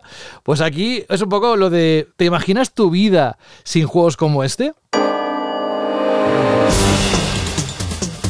El Metal Gear Solid bueno, vamos a cambiar de tema, ¿eh? dejamos la noticia del cierre de los servidores y nos vamos a la última de este bloque de noticias de esta edición de Vandal Radio, hablando de Ideo, porque como sabéis, Death Stranding fue el primer juego que nació de las oficinas de Kojima Productions después de que Hideo Kojima abrazara la independencia en su carrera como creador de videojuegos tras dejar atrás a Konami y con bastante polémica. Bueno, el juego debutó en 2019 de manera exclusiva en PlayStation 4 gracias a la participación de Sony. Después disfrutó de un lanzamiento en ordenadores. Sin embargo, el segundo proyecto del estudio podría tener un enfoque totalmente diferente.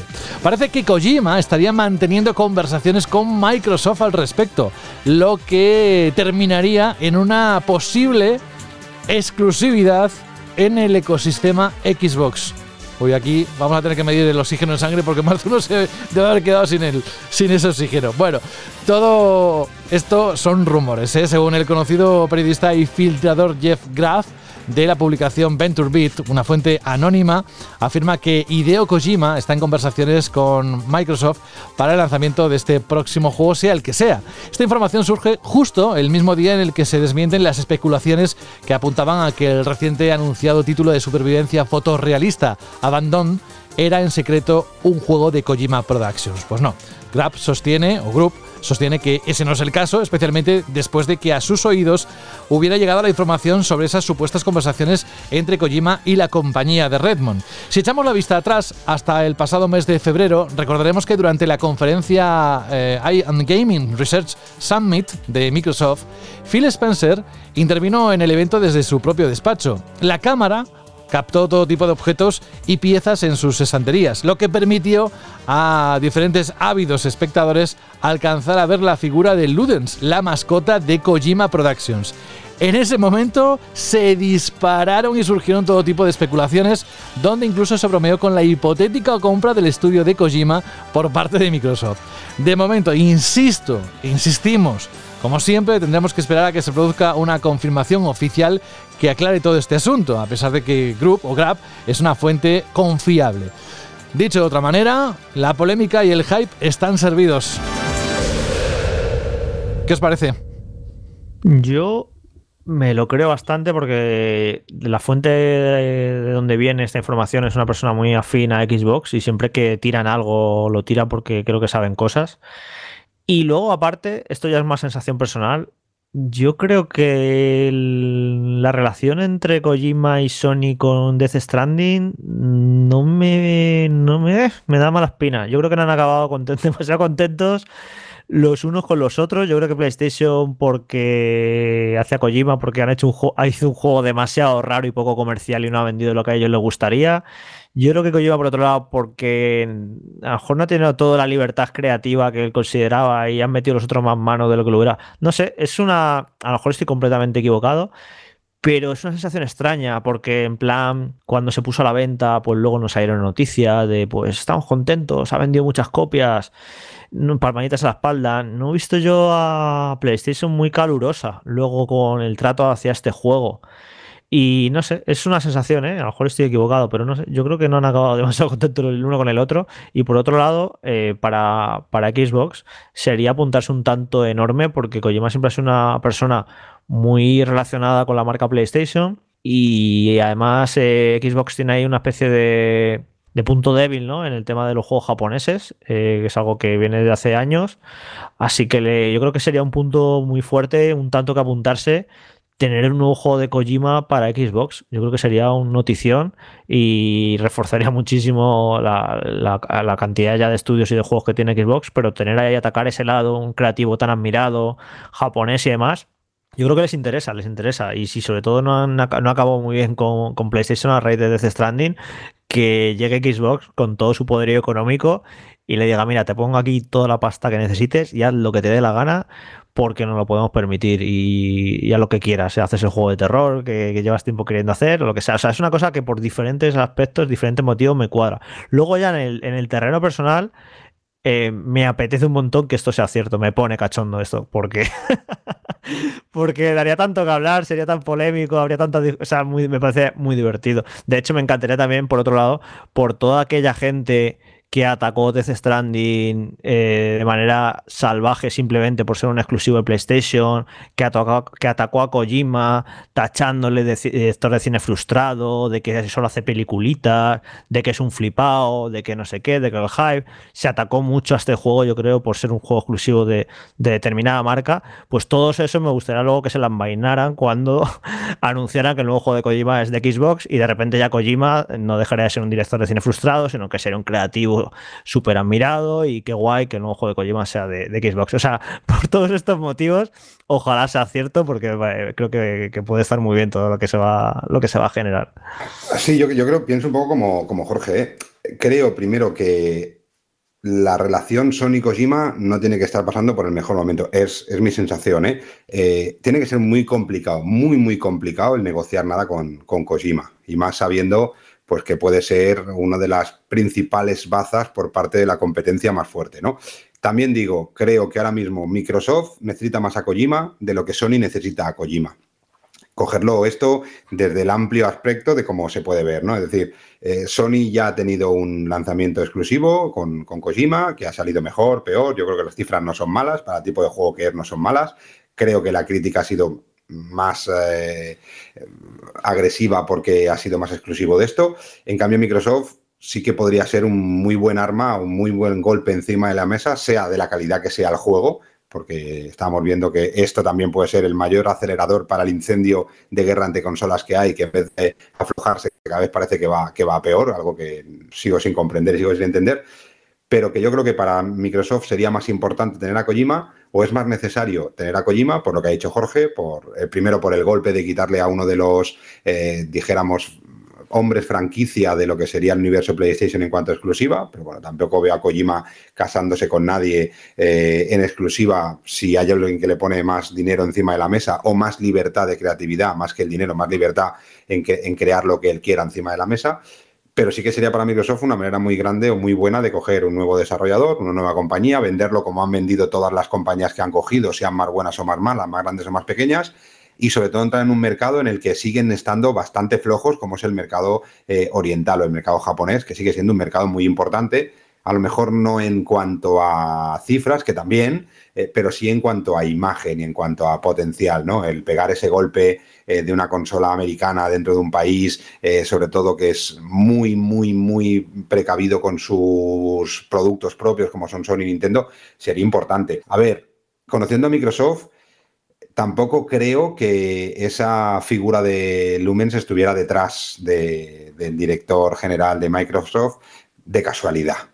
Mm, últimamente nadie hace las cosas por casualidad y Microsoft está demostrándolo aún menos. En aquellas presentaciones en las que luego nos dimos cuenta de que estaba la Xbox Series S o que incluso estaban los auriculares que presentaron luego. Es decir, que yo creo que eh, el escenario en el que se hacen ciertos comunicados no hay nada al azar. No creo que diga, no, es que es mi habitación y me pongo aquí y la tengo. No, yo creo que está todo más que pensado a mí no me extrañaría que esa noticia fuera real eh, y, digo como Jorge, ¿no? A ver cómo defienden muchos que decían que Kojima era pues uno de los mayores engaños del sector del videojuego porque hacía juegos que no eran juegos ni eran nada.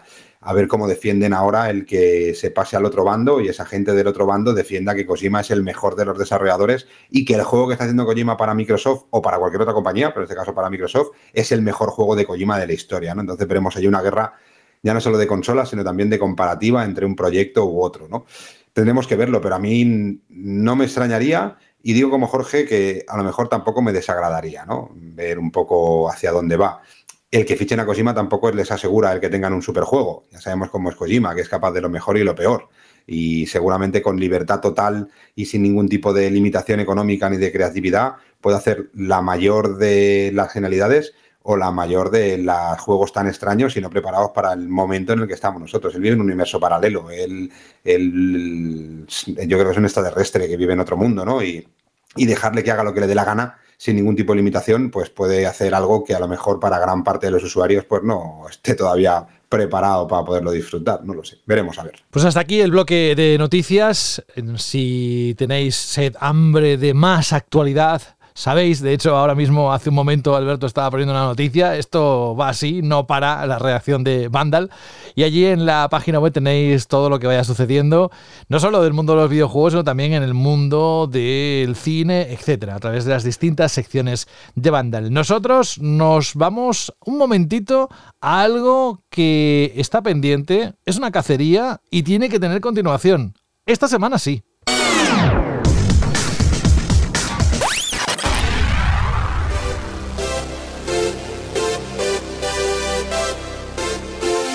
Nunca me agradecerás lo suficiente, Rubén, que haya elegido esta sintonía para, para tu sección cada vez que entras. Es épica, ¿eh?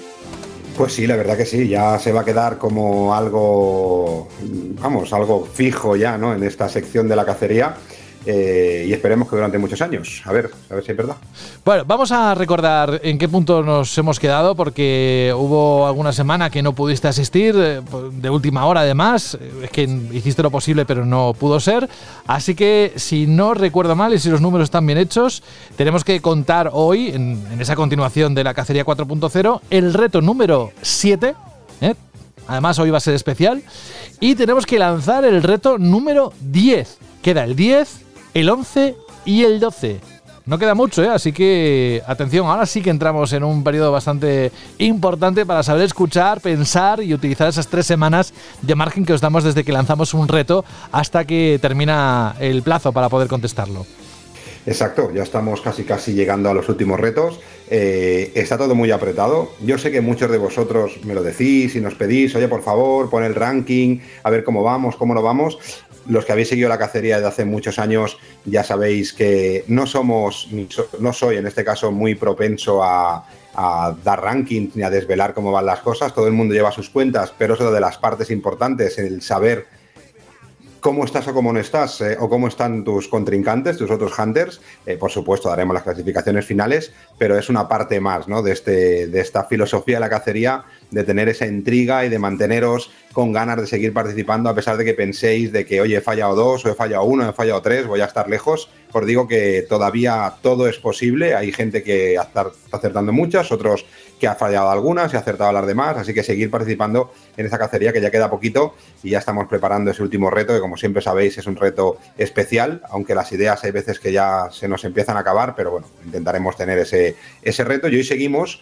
eh, con el punto en el punto donde lo dejamos, el reto 7. Es decir, no vamos a dar ni dos ni de retos seguidos, sino hoy desvelaremos el reto 7 y lanzaremos el reto 10, que también es especial porque ya os dije que no iba a ser un reto habitual, sino un nuevo formato de reto que luego veréis cuando os lo anuncie. Vamos a recordar el enunciado de ese reto número 7 y luego dinos cómo seguimos. Pues el reto número 7 de la cacería de banda al radio 4.0 decía así. Hoy me siento feliz y bastante más joven. Hoy no tendrás que buscar ni título ni personaje, sino siete palabras para acabar mi frase. Formo parte de algo donde al menos una de mis letras se repite dos veces en mi versión inglesa. Llegué a España dos años más tarde que mi primer estreno. La fantasía corre raudales y Marvel tiene que ver bastante conmigo. Si quieres sumar seis puntos, la frase tendrás que acabar. Yo te digo el amo y tú tendrás que llegar al final. Pero no dejes que las sombras te hagan responder mal. Ahí está, el 7, pero yo digo por lo que viene ahora, porque ¿cómo vas a explicar lo que escondía ese enunciado? Bueno, pues como siempre nos han llegado un montón de respuestas. muchas de ellas correctas, con explicaciones varias, yo las agradezco, me las leo todas y me las paso, me lo paso muy bien. Pero esta semana ha llegado una, una especial. esta semana no, hace ya unos días, ¿eh? Bueno, sí, sí, unos días, pero digo, para, para, desvelar el reto que vamos a desvelar esta semana, eh, lo vamos a hacer de una manera diferente, ¿no? Y una manera que además me hace, me hace bastante ilusión. Eh, y no voy a ser yo quien os desvele el reto, sino va a ser una personita importante que, que, nos va a decir la respuesta correcta de este reto número 7 de la cacería de banda al radio 4.0. ¿Pero se lo has pedido tú o ha surgido de forma espontánea? No, no, ha surgido de forma espontánea. Es el hijo de un eh, hunter ya clásico dentro de nuestras cacerías eh, que nos sorprendió dando la respuesta. Incluso me decía, te mando la respuesta de una manera diferente, espero que sea legal. Por supuesto es legal y nos hace muchísima ilusión. Me mandó de una manera diferente. Yo quería compartir pidiéndole por supuesto, permiso para poderlo compartir, eh, esta respuesta de una manera especial como es esta. Vamos con ella. Hola familia de Vandal. Bueno, hoy para contestar al reto número 7 me tomo la licencia de mandaros un audio, creo que la ocasión lo merece. Y bueno, darle las gracias a Rubén por este reto para viejóvenes y empezaremos con esta canción.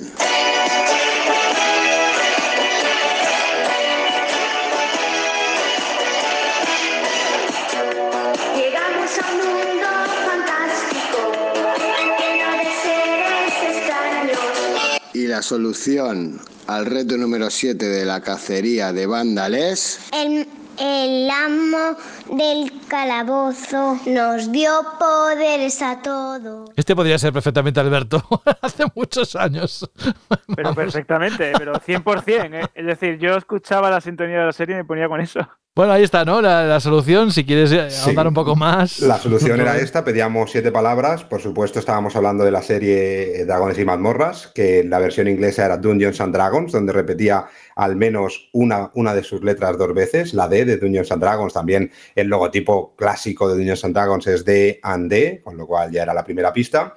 Eh, era seis personajes, cinco clases diferentes, aunque en la versión original eran seis clases, porque estaba la ladrona, cosa que en la versión española habían dos magos, ¿eh? una cosa extraña. Se estrena en Estados Unidos, en la CBS, en 1983, y en el 85 fue considerada por una asociación americana como la serie animada más violenta. Imaginaros si ahora estamos hablando de ciertas cosas que Dragones y mazmorras en Estados Unidos incluso en algunos momentos estuvo a punto de cancelarse porque fue considerada como una serie súper violenta. Se estrenó el 29 de septiembre de 1985 en España y lo que decíamos que tenía mucho que ver con Marvel es porque yo no lo sabía cuando empecé a buscar información, que es que esta serie estuvo producida por Marvel en su momento. Es decir, yo no sabía que Dragones y Mazmorras tenía que ver con Marvel, pero, pero bueno, es una de las series que produjo Marvel en su momento. Con lo que buscábamos siete palabras, que era, yo decía, el amo, y la respuesta pues era del calabozo, nos dio poderes a todos, como bien ha dicho el hijo de Dawa, que desde aquí le mandamos un abrazo muy fuerte, muy fuerte, que nos estará escuchando seguramente. Le hará más ilusión al padre que al hijo haberse escuchado también, también os lo digo.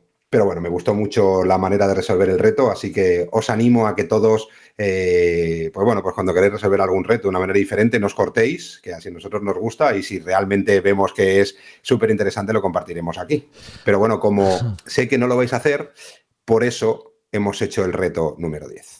Ay, qué flojito te me pones cuando vamos por el lado padre, ¿eh? Se te nota enseguida. Va, va, va, va, vamos a cambiar de tercio, no mucho, porque lo que vamos a cambiar es realmente de reto, porque vamos a anunciar el número 10 y a partir de aquí yo sé que suben el volumen los oyentes, los que están siguiendo la cacería, así que a partir de estos segundos es todo tuyo, Rubén. Bueno, pues este reto es un reto diferente, ¿eh? un reto yo creo que totalmente novedoso en todas las ediciones de la Cacería de Banda Radio. Y el reto número 10 de la Cacería de Banda Radio 4.0 dice así, hoy no quiero leeros, quiero escucharos, pero no hace falta que os preparéis para ganar Eurovisión. Hoy quiero mi canción, pero no os paséis que con 10-15 segundos tengo suficiente, que soy pequeño y me agobio rápido. No dejo indiferente a nadie, pero a todo el mundo termino conquistando. Nací en papel y mi papá artístico murió hace unos años y me puse muy, muy triste. He tenido series, películas y videojuegos, entre muchas otras cosas. Aunque no soy de aquí, disfruté y la lié mucho en mi visita a Barcelona.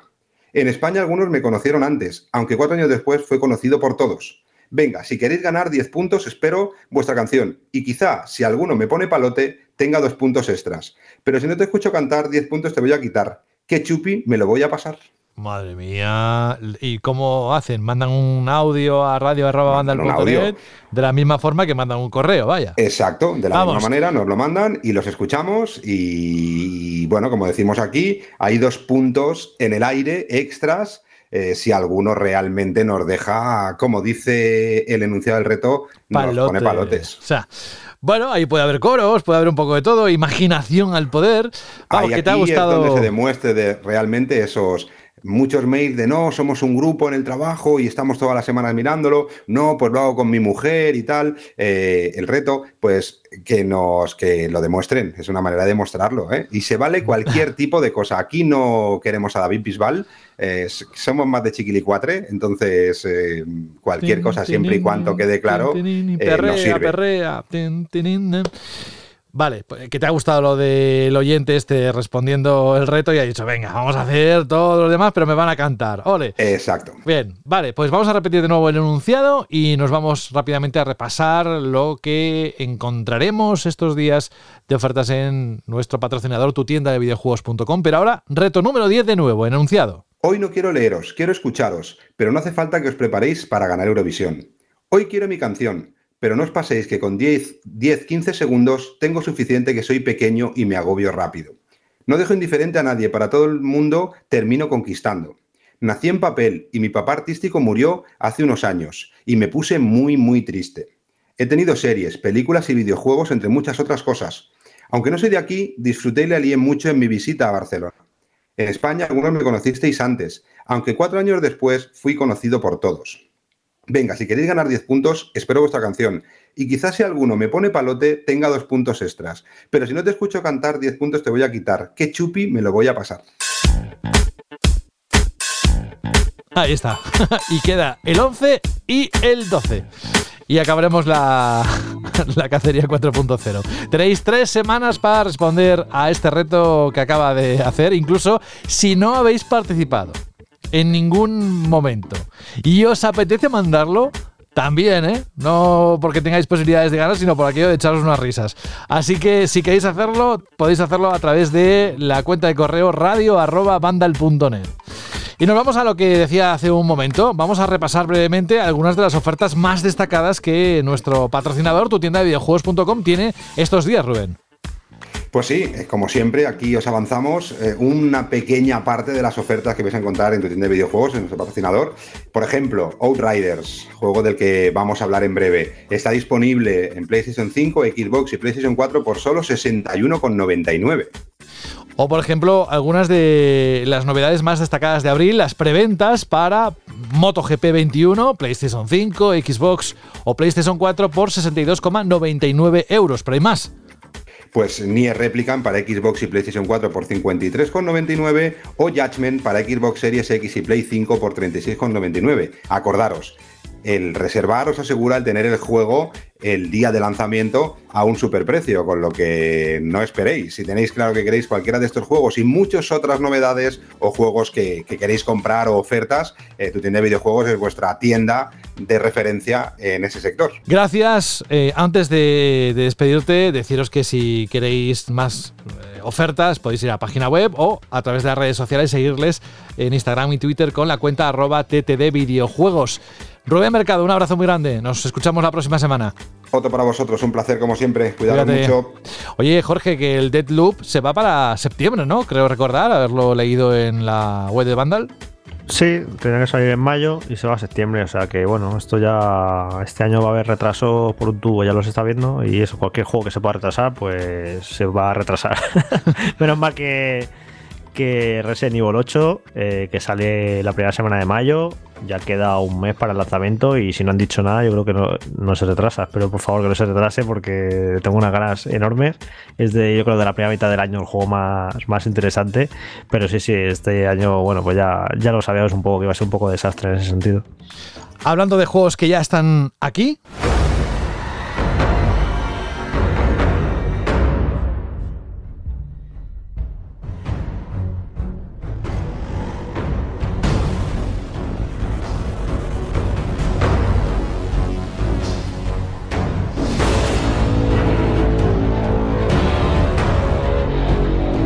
Gratis para los usuarios del Game Pass de Xbox o bien en otras plataformas.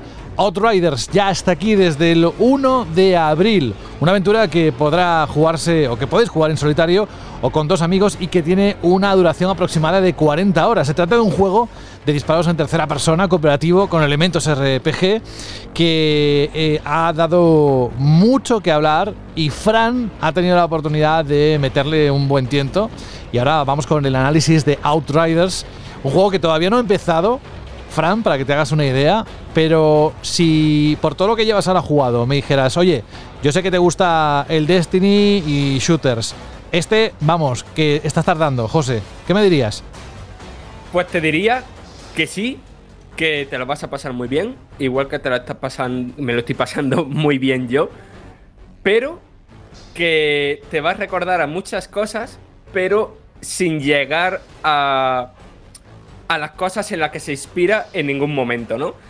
Em, a ver, esto no os lo toméis como un análisis completísimo, ¿vale? He jugado mucho, pero ya sabéis que en estos juegos, pues, eh, son muy densos, hay muchas cosas que probar, ahí está el endgame.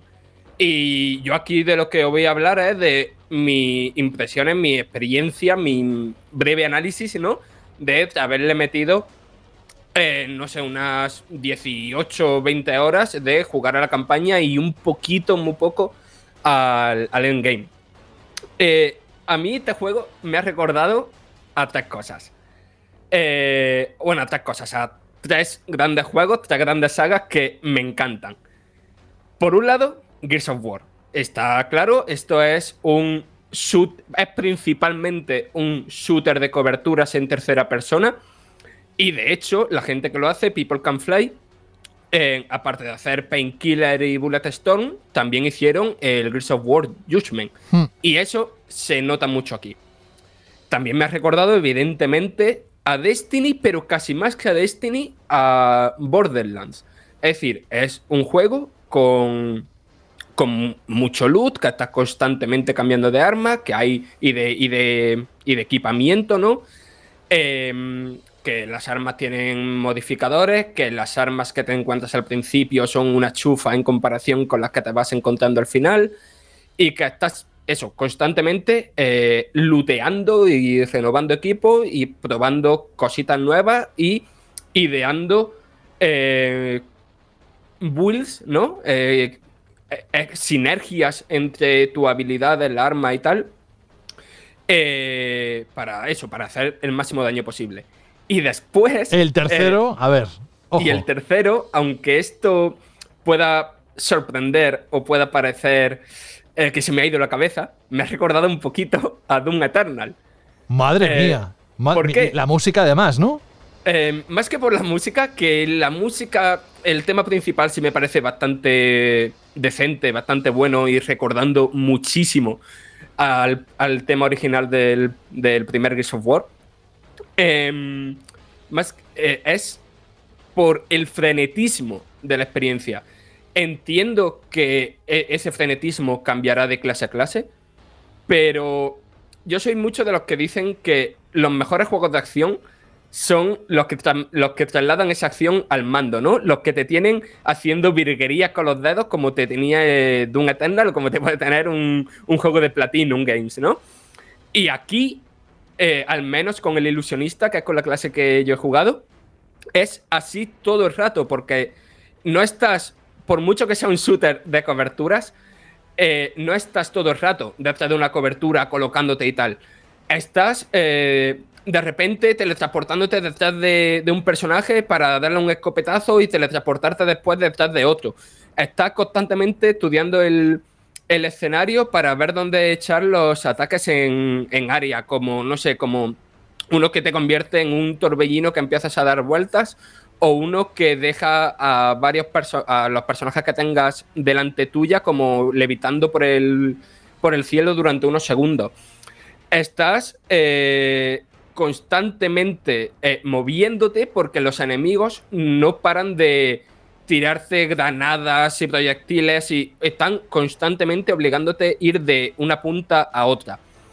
Pero sobre todo, es tan frenético porque el juego, más allá de, de la habilidad de los enemigos te obliga a, a ser muy agresivo. Porque aquí, eh, como en Gears of War, te curas, un te curas cuando te cubres y no te están disparando. Pero lo que te curas es una porción muy pequeñita de tu vida. Y cada clase tiene una manera de curarse. Todas ellas son basadas en hacer daño. Y en mi caso, eh, o sea, en mi caso, en el caso del ilusionista, es. eh, me curo escudos y, y vida al matar enemigos de cerca. Entonces estás constantemente, eso, en- entrando a cara perro y teletransportándote detrás de los enemigos y tal. Pero ¿qué pasa? Eh, he hablado de, primero, de Gears of War.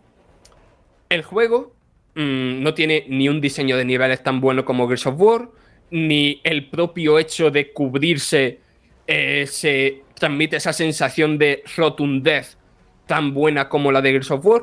Eh, el juego incluso tiene ese gore un poco café que tiene Gears of War, pero en ninguna de esas, en todas esas cosas se queda como, como a medias, ¿no? Como que no se siente tan bien. Después he hablado de, de Destiny, ¿no? Eh, y en Destiny lo que tiene es que cada arma sobre es aunque sea un arma de, categoría baja, ¿no? De, las, de las azulitas, ¿no? Eh, todas se sienten muy guay al disparar. Y aquí eso no pasa. Aquí, eh, cuando le das en la cabeza a alguien y sale el numerito, ¿no? Eh, e- esa, esa sensación de. ¡Fua, qué guay el, el el tiro en la cabeza que le he dado! Aquí no, no se percibe tan satisfactorio, ¿vale? Y después, también ha hablado de, de Doom Eternal. Y claro, aquí hay ese frenetismo, pero no siempre. Aquí- digamos que hay dos tipos de enfrentamientos muy bien diferenciados en el juego. Por un lado, los que te enfrentan contra humanoides y por otro lado, los que te enfrentan contra criatura alienígena. Eh, para mí, estos segundos, los de contra los bichos, son muchísimo más satisfactorios, muchísimo más frenéticos que los que son contra humanoides, porque eh, ahí se usa demasiado las coberturas y creo que eso juega en contra del frenetismo que quiere o puede tener el juego. Y, y aun haberle- habiéndole puesto todas estas pegas, me parece un juego muy divertido, aún así, ¿vale? Es, no esperéis un grandísimo juego, pero os aseguro que si os gusta el género, os lo vais a pasar bien. Pero es que no, no puedo dejar de comentar los fallos que, que, tiene, porque sí que a lo mejor a quien le guste es la experiencia, ¿no? A quien se sienta atraído por la experiencia, no le va a echar para atrás, pero a otros eh, sí le puede rechinar y ahí- a los que están medio convencidos les puede echar para atrás. Hablo, por ejemplo, de la historia. Eh, es- aquí la trama va de que, pues, es una trama que hemos visto mil veces, ¿no? La Tierra se ha ido al garete, eh, la humanidad va a otro planeta, pero cuando llega a ese planeta eh, se encuentra con algo inesperado, que en este caso son la anomalía, unas tormentas muy extrañas que eh, ha- hacen que deje de funcionar toda la tecnología. Aquí en el prólogo del juego el protagonista muere y se despierta 30 años después encontrándose un mundo en el que la humanidad está muy diezmada y que encima los pocos que quedan están enfrentados entre ellos en una enormísima guerra. Eh, y es una trama que intenta tener un tono medio serio y con algún chascarrillo aquí y allá y que, que no funciona, que trata temas mm, demasiado profundos o quiere o- y que pasa muy por encima porque un juego de este tipo no puede profundizar en ello y que en general tiene un tono que creo que que, que- no le va bien a un juego de este tipo, ¿no? Y, y no lo entiendo porque People Can Fly hizo mucho, o sea, tanto Painkiller como Bullet Stone como el Gears of War Jasmine que, que he hablado son muy buenos juegos de estos con una historieta interesante pero que no se toman en serio en ningún momento a ellos mismos y que son muy divertidos precisamente por eso.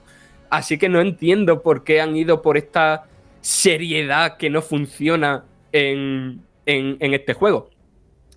Eh, después está el tema de del online, ¿vale? Eh, esto es un juego que, vale, tiene cooperativo para dos y para tres jugadores, pero es una experiencia que se puede disfrutar perfectamente como para un solo jugador. Y aún así, aun siendo de un solo jugador, te obliga a estar conectado constantemente a internet.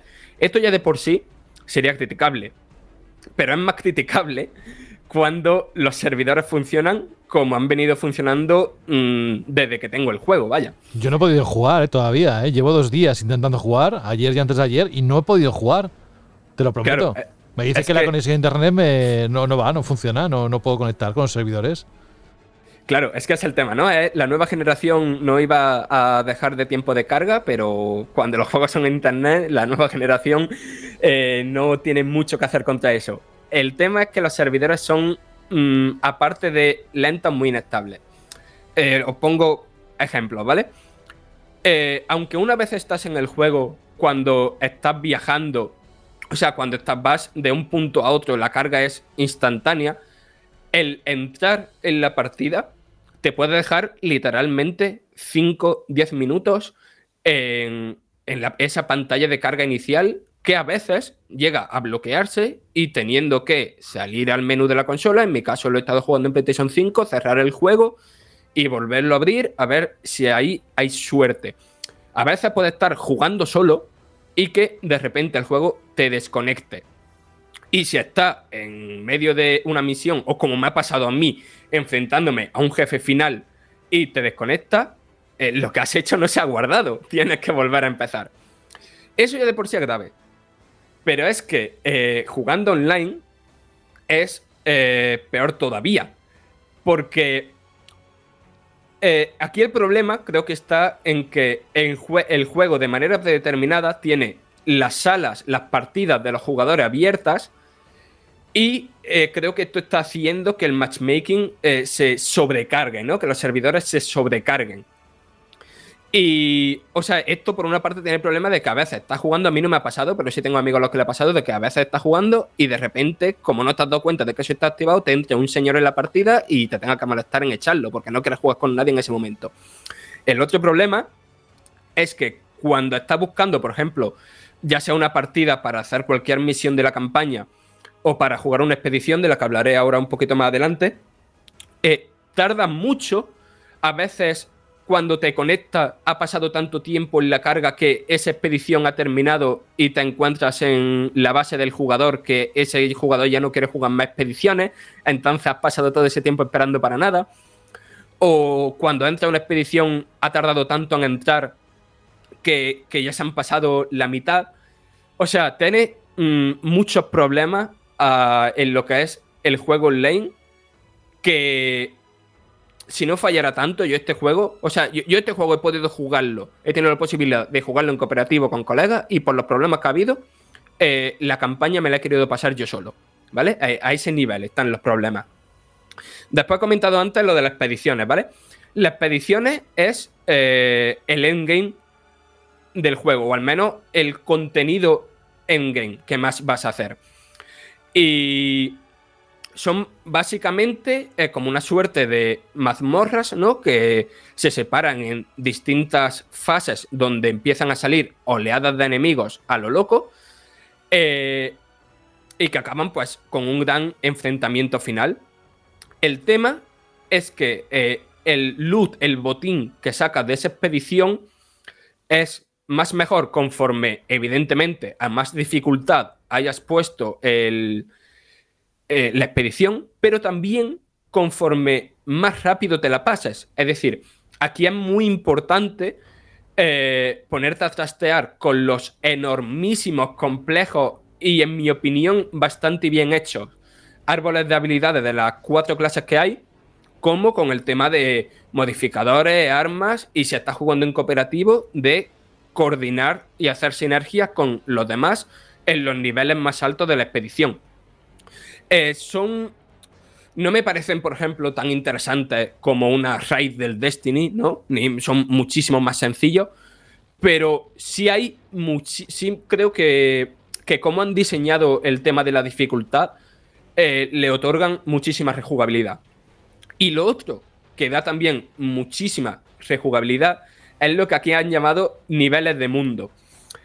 Eh, Outriders puede ser un juego eh, muy accesible si lo dejas en la dificultad básica.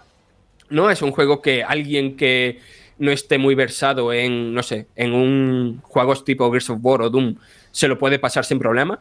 Pero la gente que quiera un reto, con que lo dejen predeterminado, no hace falta ni siquiera que suba el nivel, es un juego que tiene un reto muy grande, ¿vale? Es, un juego, mm, se puede decir, hasta difícil.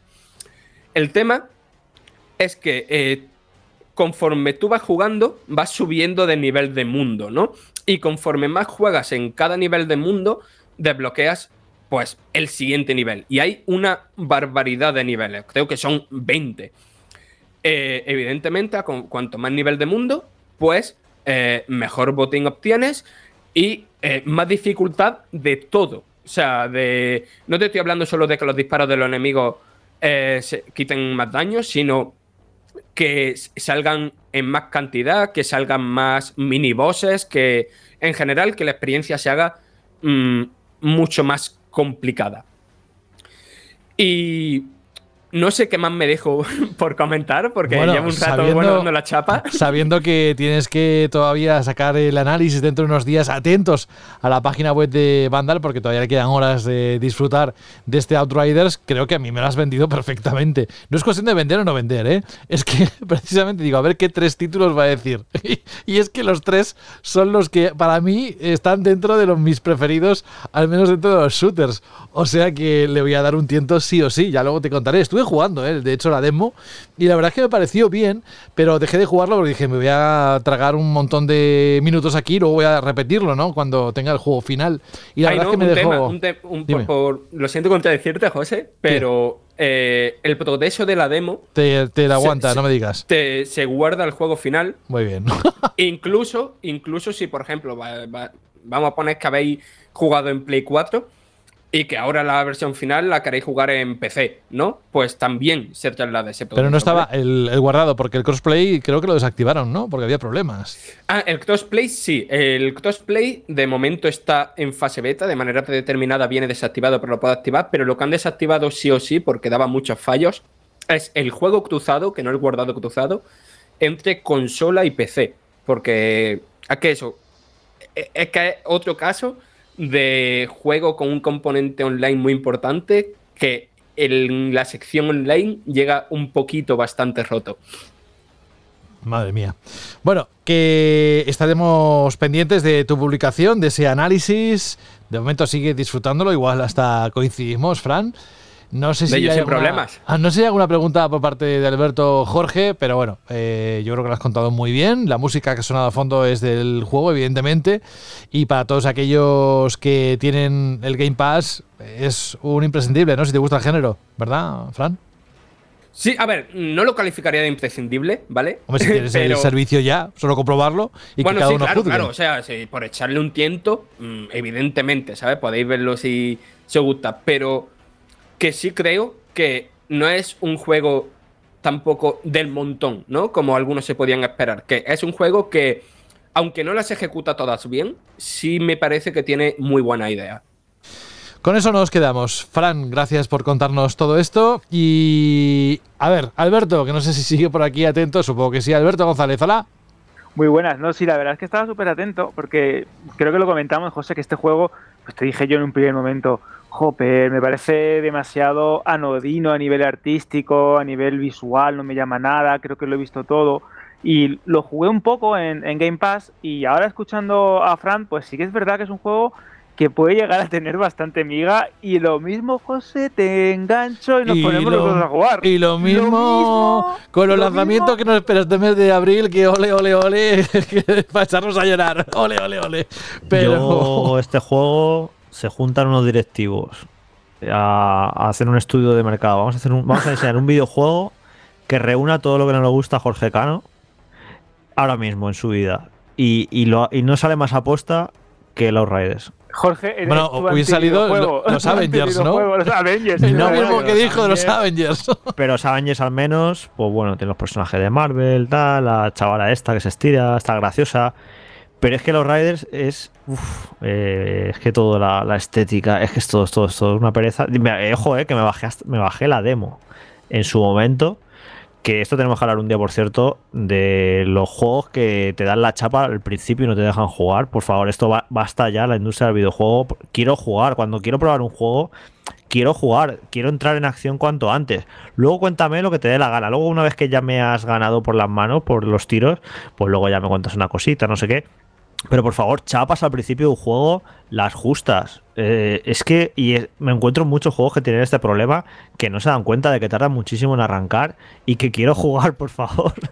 y que empiezan a hablar y que no me interesa lo que están contando. Y Este pasa es- mucho esto, ¿eh? Este especialmente es largo, ¿eh? En ese, en ese sentido. Tiene un arranque Sí, sí, sí. tan, tan lento que, o sea, os juro que, que al final quité la demo y dije, mira, mira, es que yo no tengo no estoy para perder el tiempo. Sí, sí, por suerte. Y, y- y es gravísimo encima en una demo. Sí, sí, por suerte el prólogo, eh, que esto pasaba en, De- en Destiny y era un poco chapas, el prólogo aquí en los siguientes personajes te lo puedes saltar. Pero vaya, estoy totalmente de acuerdo con Jorge en las dos cosas que ha dicho. Tanto en lo de la chapa del principio como en que en el apartado no artístico, sino que en el apartado de tono en general es como eso, muy, muy anodino, ¿no? Como poco interesante y, y- tenían una idea, una, tienen una construcción de mundo interesante que está totalmente desaprovechada. Y Fran, ¿no te recuerda ahora que has comentado un... Me acuerdo ahora que has dicho, una cosa muy interesante sobre el argumento. Que si una tormenta, que si una anomalía, que si un planeta a conquistar, que si una colonia. ¿No crees que eso es también un poco un reciclaje de aquel proyecto que iba a hacer eh, el, el juego de, de Bioware?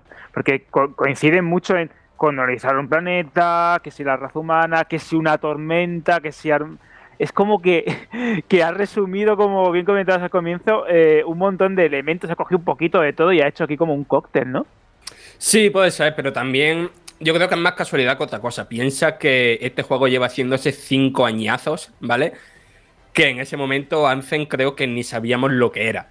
Eh, no sé, al final yo creo que Destiny inspiró mucho a otros estudios que intentaron con mejor o peor acierto hacer ju- juegos similares, ¿no? Y, y bueno, pues People Can Fly decidió tirar por, por estos Raiders. Después, eh, un apunte.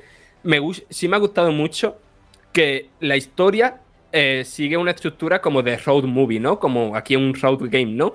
Como que vas eh, explorando el planeta como en un coche, ¿no? Y entonces pues va avanzando por distintos entornos. Y eso me ha recordado un poquito a juego de Nintendo, ¿no? En el sentido de que vas eh, que si ahora por el bosque, que si ahora por el desierto, que si ahora por las montañas, ¿sabes? Como que vas Y al- transitando y por distintos y escenarios. al Final Fantasy XV. que Sí, también sí. era un juego eso, era, era una road movie total, ¿no? Con lo que nos has dicho y con lo que aparecerá en la página web, creo que ya de Outriders hemos cubierto una parte importante. Además, creo que ha llegado un buen momento, fíjate, por el tema de la escasez de lanzamientos, así que mucha gente le dará un tiento. Igual nos sorprende después la cantidad de seguidores que va a tener este título. Bien, eh, como le dije eh, hace un tiempo a Dani, Alberto, sal que calientas.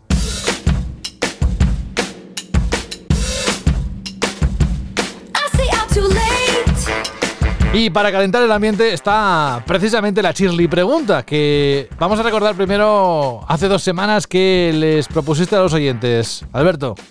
Pues sí, como estuvimos hablando de It Take y todos los juegos en cooperativo, la pregunta chile que hicimos hace dos semanas era cuál era o había sido vuestro juego preferido para disfrutar en cooperativo. ¿Qué, qué juego pantalla partida os había marcado especialmente?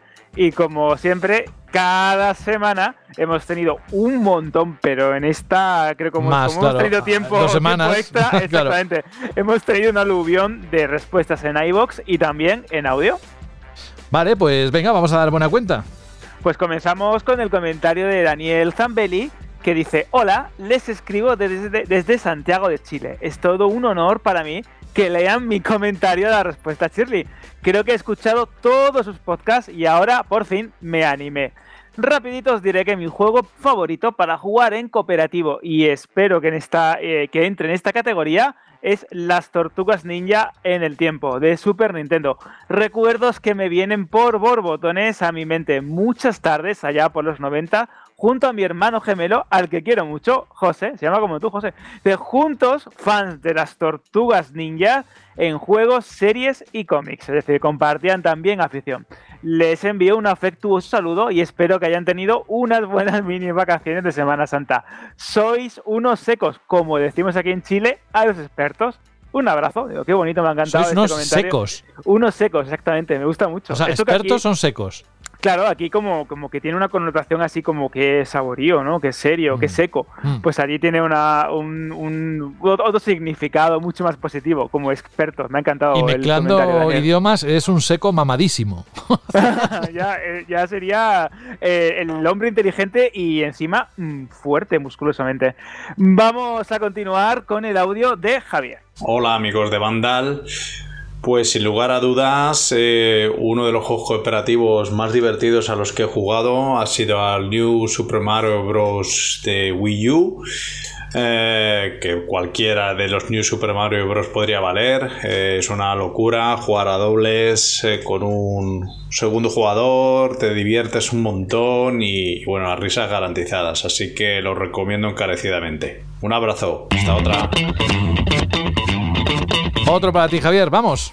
Pues continuamos con Manuel Martín, Martín eh, Bargueño, que nos dice lo siguiente. Buenos días, sobra decir que me he vuelto adicto al programa de los viernes, ya que me acompañáis al trabajo y es bueno teneros en compañía. En mi primer comentario, me encanta esto porque eh, hemos tenido como un aluvión de debuts en la pregunta de Shirley. Es mi primer comentario y qué mejor que estrenarme con la saga de mi vida, los Monster Hunter. Y además decir que ahora los juego acompañado de mi hermano pequeño, el que ha crecido viendo toda esta saga y que ahora forma pues parte innata de ella. Sí, ahora soy un viejo batallitas de los que se, de los que se quejan de que antes eran más difíciles los videojuegos, pero que sigo disfrutando todos y cada uno de ellos. Un saludo y nos vemos los viernes. Esto también me, me flipa, ¿no? Esto de ir compartiendo una saga, ¿no? Y cederle el testigo a un hermano, a tu hijo, a tu sobrino y continuar disfrutándolo con ello. Eso mm, me recuerda mucho también a la manera en la que puedes llegar a disfrutar de una saga, una licencia con el paso de los años. Es decir, tú te crías, yo qué sé, con Halo, con Doom o con lo que sea, cualquier tipo de, saga de videojuego y cómo vas viendo cómo evoluciona con secuelas, cómo lo compartes con tu hermana, con tu hermano, con tu, con tu pareja. A mí eso me parece muy bonito también, ¿verdad, José? Pues sí, porque eh, sobre todo los juegos se pueden disfrutar de muchas maneras, pero siempre en compañía, cooperativo competitivo, siempre es- es mejor. ¿Qué, qué decirte? Eh, yo los mejores recuerdos que tengo de videojuegos, eh, parte de ellos son, son con gente, ¿no? Sobre todo online, en este caso. Es verdad. Vamos a continuar, José, si te parece, con el audio de EGA. Muy buenas equipo, pues a ver, después de hacer memoria recuerdo enormes y grandes partidas y tardes y un montón de monedas ventiladas en la recreativa de Metal Slug. Madre mía de mi vida. Si ya me dejaba yo pasta cuando jugaba solo, ya no os quiero ni contar cuando jugábamos mi amigo y yo. Eh, no, nunca nos pasábamos al juego. Pero madre mía, que nos quiten lo bailado o que nos devuelvan lo echado. pues también. Por cierto, nos mandó una petición de música para el final del programa que la escucharemos durante esta temporada. Así que, Que por ya- cierto ha dicho, ha ha mencionado un clásico como Metal Slack que me encanta porque está el sonido de los recreativos, ¿sabéis cuando entrabas en unos recreativos Sí, que están sonando el todas las máquinas ¿no? a la vez? este, que sí, te vuelves sí, como medio loco porque se ve, se ve una extraña mezcla de diferentes ruidos y sabías de sobra si en unos recreativos en algún sitio estaba Metal Slack por los míticos gritos de los enemigos al morir. Y dices, ahí está el Metal Slack. Y me trae unos recuerdos increíbles. Qué bonito eso de- del, del- del sonido de los recreativos y sobre todo del ambiente, ¿no? Porque entrar en una sala de recreativos era algo muy particular, lo hemos comentado alguna vez, pero Sí, era increíble. atacar. Exactamente, era muy loco. Porque había eh, bandas, había grupos, había los frikis de los juegos de lucha, los que les flipaban los juegos en cooperativos, los yo te la paso, los no sé qué. Y es cierto que esto suena ya un poquito rollo nostalgia impostada, pero era muy bonito y era divertido, sobre todo porque había juegos que no había de ninguna de las maneras en consolas, a no ser que tuvieras y fueses un mega pijo o un mega guay con una Neo Geo una cosa de esas, ¿no? Era, era bastante curioso. Vamos a continuar con Richie Bolas, que este comentario te va a encantar, José, que dice, mi juego cooperativo preferido es puntos suspensivos, ninguno, soy un lobo solitario, no juego nunca ni en cooperativo ni en competitivo. ¿Será que no tengo amigos? Pues al final voy a tener que socializarme más. Me ha encantado, ese es buenísimo este Bueno, comentario. Como Jorge, pues, siempre ha dicho que le gustan más los juegos en los que mucho no gracia. tiene que jugar con alguien más, pero bueno. Y vamos a proseguir con el audio de Marcos. Buenas chicos de banda, soy Marcos Comilla. Sobre lo que comentabais de mi trabajo que se oía muy industrial, es que estoy trabajando en una planta de reciclaje. Y sobre los juegos cooperativos tengo un par de ellos. Uno de ellos es el Mario Odyssey, que lo juego con el Peque, siempre me toca ser Capi, como no. Y el otro es de la Play 3, se llama es más antiguo, es el Battlefield 3, que estaba súper enganchado con mi hermano. Nos poníamos los pinganillos, nuestros auriculares, empezábamos, venga tío, tira por aquí, tira por allí, tío, era un paquete, venga, vamos, y estábamos súper, súper enviciados al Battlefield. Saludos. Pues gracias Marcos, porque sí que es verdad que dijimos, esto suena a una fábrica y mira, pues gracias por aclararlo. Fíjate tú, ¿eh? si hiciéramos un resumen o una estadística de los lugares que nos escuchan, a mí nunca jamás me dejaría de sorprender, Alberto. Sí, sí, sí. Bueno, tenemos mm, eh, camiones, eh, personas que nos llaman desde miles y miles de kilómetros de distancia. Bueno, es muy curioso y, demuestra una vez más lo heterogénea, lo variada y los diferentes lugares de los que procede la comunidad de Banda al Radio. Vamos a continuar con Destin Hero, que dice la de horas que habré pasado jugando con los modos tiroteo de Halo Reach y Halo OEDST, con los amigos de la universidad. Ni qué decir de la saga Metal Slug con mi hermano. Pero el juego cooperativo más divertido que recuerdo fue Portal junto a mi hermano, la de risas con los errores que cometíamos. Es que yo creo que es un juego muy divertido, con, con tirando portales, es maravilloso. Y vamos a proseguir con el comentario en audio en esta ocasión de Jaime. Bueno, Jaime le vamos a tirar de las orejas un poquito, ¿eh? Eh, porque... Se ha venido un poco arriba. Sí, porque ha hecho un minuto 36 y generalmente no solemos emitir tanto. Como he ido muy rápido, se me ha colado, pero, pero es la última vez, ¿eh, Jaime, ¿vale? Prometido, ¿eh? La próxima vez que menos de 30 segundos o 30 segundos como máximo, como el resto de tus compañeros. Algunos se pasan un poquito, pero muy poquito, 10 segundos como mucho. Pero no te he dicho nada, vamos a escucharle. Hola amigos de Banda al Radio. A ver, con esta pregunta me habéis hecho rememorar un montón de recuerdos de la infancia y os voy a decir un juego a pantalla partida y luego también otro más actual en multijugador. A pantalla partida lo primero que se me vino a la cabeza fue las tardes eh, que pasaba con mi amigo Miguel Ángel jugando al GoldenEye de la Nintendo 64. Eh, jugábamos siempre en Facility al multijugador con bots entre nosotros, a veces se, se unía algún amigo más y recuerdo que hasta habíamos hecho artesanalmente con cartones y mucha cinta aislante eh, una especie de artefacto que conseguía que no pudiéramos ver la pantalla del contrario, cada uno se ponía a un lado de la tele y así no podía ver dónde estaba el contrario. Creo que fuimos los precursores del juego LAN en las consolas. y el caso es que ahí echábamos horas y horas y tengo unos recuerdos increíbles.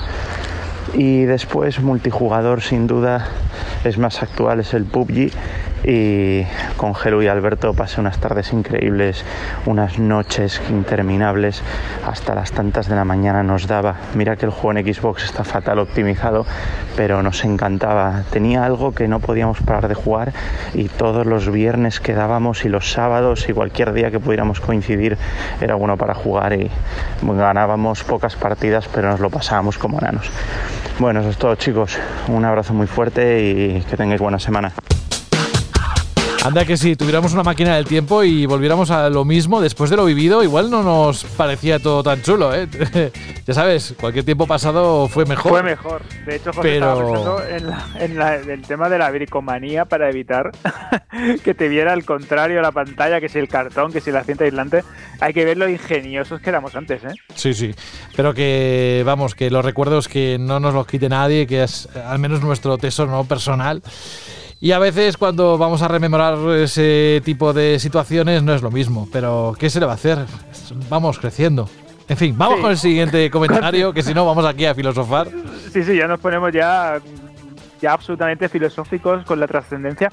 Continuamos con Super Brock, que dice: Hola a todos, esta es la primera vez que me animo a responder la pregunta Shirley. Tres veces ya, José, en el programa. Increíble. Madre mía. Tres, tres debuts.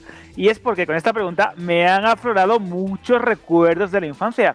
Y es porque los juegos cooperativos a los que les tengo mucho cariño son Toe Jam and Air y Bonanza Bros. de Mega Drive.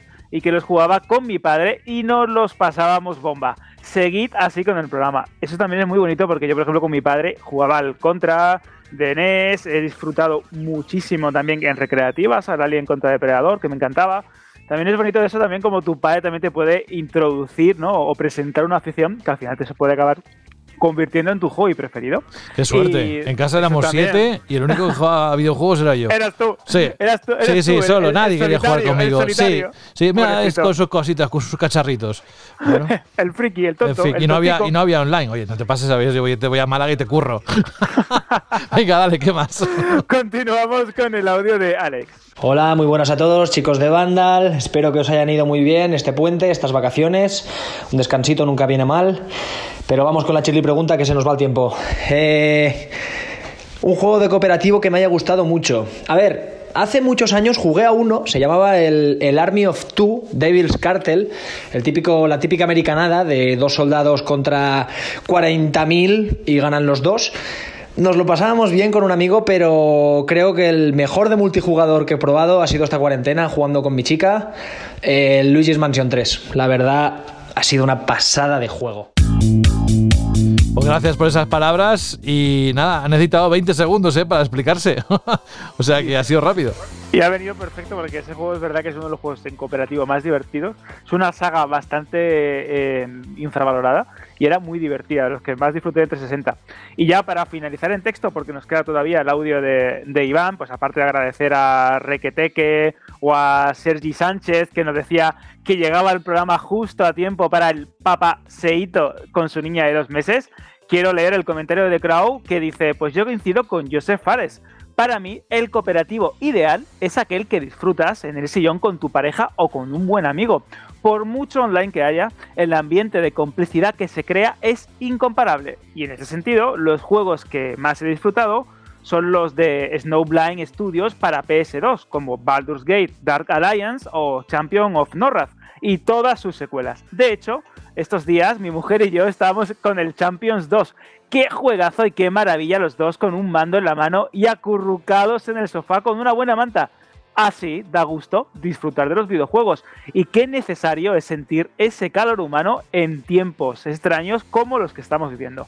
Un abrazo a todos. Qué bonito el comentario de Clau, la verdad. Sí, y también qué difícil se hace jugar de esa manera de crowd en tiempos como estos, ¿no? Con lo que te queda solo la posibilidad de online para ser un poco responsable. Pero bueno, todo llegará otra vez a, a como lo vivíamos hace un nada, hace un año y poco. Vamos, vamos a escuchar el, el, Iván, ¿no? Iván, ah, vale, vale, pues vamos a darle. Hola amigos de banda, aquí van. Bueno, respecto a la chili pregunta de esta semana, pues yo creo que el juego con el que puedo haber disfrutado más en modo cooperativo puede haber sido el Unreal Tournament, el shooter de hace bastantes años ya. Hace mucho que no juego, pero era un juego que era muy bueno. Porque tenías también, podías capturar la bandera, podías jugar con todoterrenos, tenía bastantes cosas para hacer. La verdad que estaba muy chulo. Venga, un saludo. Pues ahí está la sintonía, nos vamos poco a poco, hemos pasado las dos horas de programa, nos podéis quejar. ¿Te queda algo más de lo tuyo, aparte de la próxima chile pregunta, Alberto? Pues, pues no, bueno, agradeceros a todos que semana tras semana pues eso, comentáis en iBox o mandáis un audio en radio.vandal.net. Muy Y bien, ahora- ¿y la pregunta Vamos. para los próximos días? Vamos con la pregunta Shirley. Dice, ah, bueno, teniendo en cuenta que hemos tenido ¿no? a un oyente hablando con nosotros de su visita a Nintendo World, ahora os pregunto, ¿qué mundo o universo de videojuego os gustaría visitar en la vida real? Yo creo que es una pregunta muy interesante. Ya sabéis, pregunta Shirley, ¿qué mundo o universo de videojuego os gustaría visitar en la vida real? Y aquí os comento, mm, ir preparando que os voy a preguntar la semana que viene. ¿eh? y pasa lista. Gracias, Alberto. Bueno, pues vamos a comenzar contigo para decirte adiós y hasta la próxima semana. Nos encontramos unos días a ver qué nos depara la actualidad, pero estamos pendientes de lo que vaya ocurriendo a través de la página web. Exacto, tenés ahí Vandal con noticias de videojuegos y Vandal Random con noticias de series, memes, películas y todo lo que acontece en la cultura digital de Internet. Hasta la semana que viene, José, un fuerte abrazo. Otro para ti. Franje Matas, una tarde intensa ¿eh? de, grabación, ha hecho un directo, ha hecho de todo. Este hombre es multitarea, ¿sabes? Aquellos hombres multiorquesta, pues un poco es Franje Matas, incluso le ha dado tiempo seguro que toma, tomarse su, su cervecica. La próxima semana más. ¿Más cervecica? No, bueno, eso seguro, lo que tú quieras. La próxima semana al menos que te dejes caer por aquí y comentamos más cosas. Por supuestísimo, por aquí estaré. Cuídate, campeón. Adiós, Fran Gematas y Jorge Cano. Eh, el último siempre. Te dejo más que nada porque, porque cierras un broche de oro por, con, con, con, alguna noticia que siempre mendigamos. A ver si en esta ocasión te sacamos algo de, para la próxima semana como cuando estaba llegando a este momento, eh, hablo, eh, abro un documento que tengo de, de, lanzamientos y eso para ver qué juego hay la sí. semana que viene y tal, y de qué vamos a poder hablar. Y está un poco. Está triste. está un poco ¿no? desértica la cosa. ¿eh? Sí, sí. está muy triste. Está un poquito pocha, la verdad, este mes de abril y bueno, en fin, ya sabemos que no estamos muy sobrados de, de, lanzamientos y de grandes cosas. Y se van moviendo. En fin, bueno, pueden ocurrir más cosas, pero las que ocurran, las más importantes en cuanto a videojuegos, aquí, la próxima semana. Gracias, Jorge. Venga, hasta la semana que viene. Un saludo. Otro. Hoy nos vamos a ir con una canción del juego Locoroco Midnight Carnival. Yo creo que es un poco en homenaje ¿no? a esa noticia que comentábamos sobre el, cierre de servidores y tal. Que bueno, algún, supongo que algún título no sé si se afectará. En este caso, vamos a escuchar a la persona que nos ha pedido, porque nos ha mandado un audio. No se lo pedimos, pero bueno, hoy también, mira, lo hacemos de forma distinta. Vamos a saludar a Marc. Hola, Marc. Buenas, aquí Crinapsis desde un pueblo a caballo entre Tarragona y Barcelona. Creo que estaría bien hacer un pequeño homenaje a Japan Studio. Para ello me gustaría que pusierais como canción de recuerdo el ending del Loco Rocco Midnight Carnival. La canción se llama Etole Pucrate. Pronunciadla como queráis, pero es una gozada de canción. Sin más, un saludo, Vandal. Japan Studio, hasta siempre. Gracias, Mark. Ahí tenéis la canción, no lo voy a volver a pronunciar, ya lo ha dicho él. Yo por mi parte me despido, saludos de José de la Fuente la próxima semana, edición número 32 de la octava temporada de Banda al Radio. Adiós.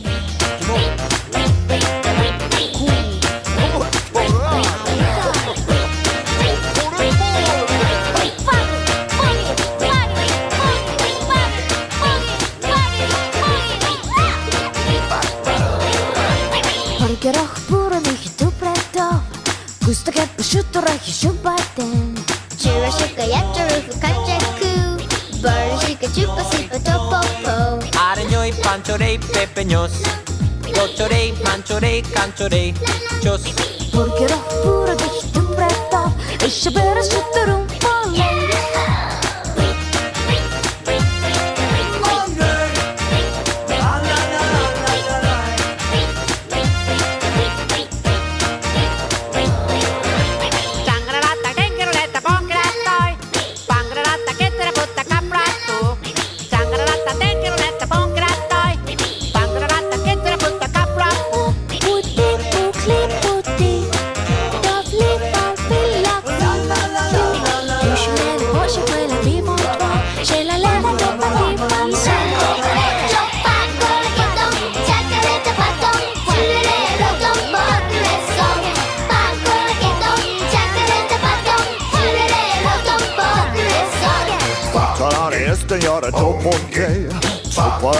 Sabore rattagna Portare e stagliore tu ponte Ciuppalare e sabore tu gugna Dudura bonche raguti Ajare cara don fanche. Su.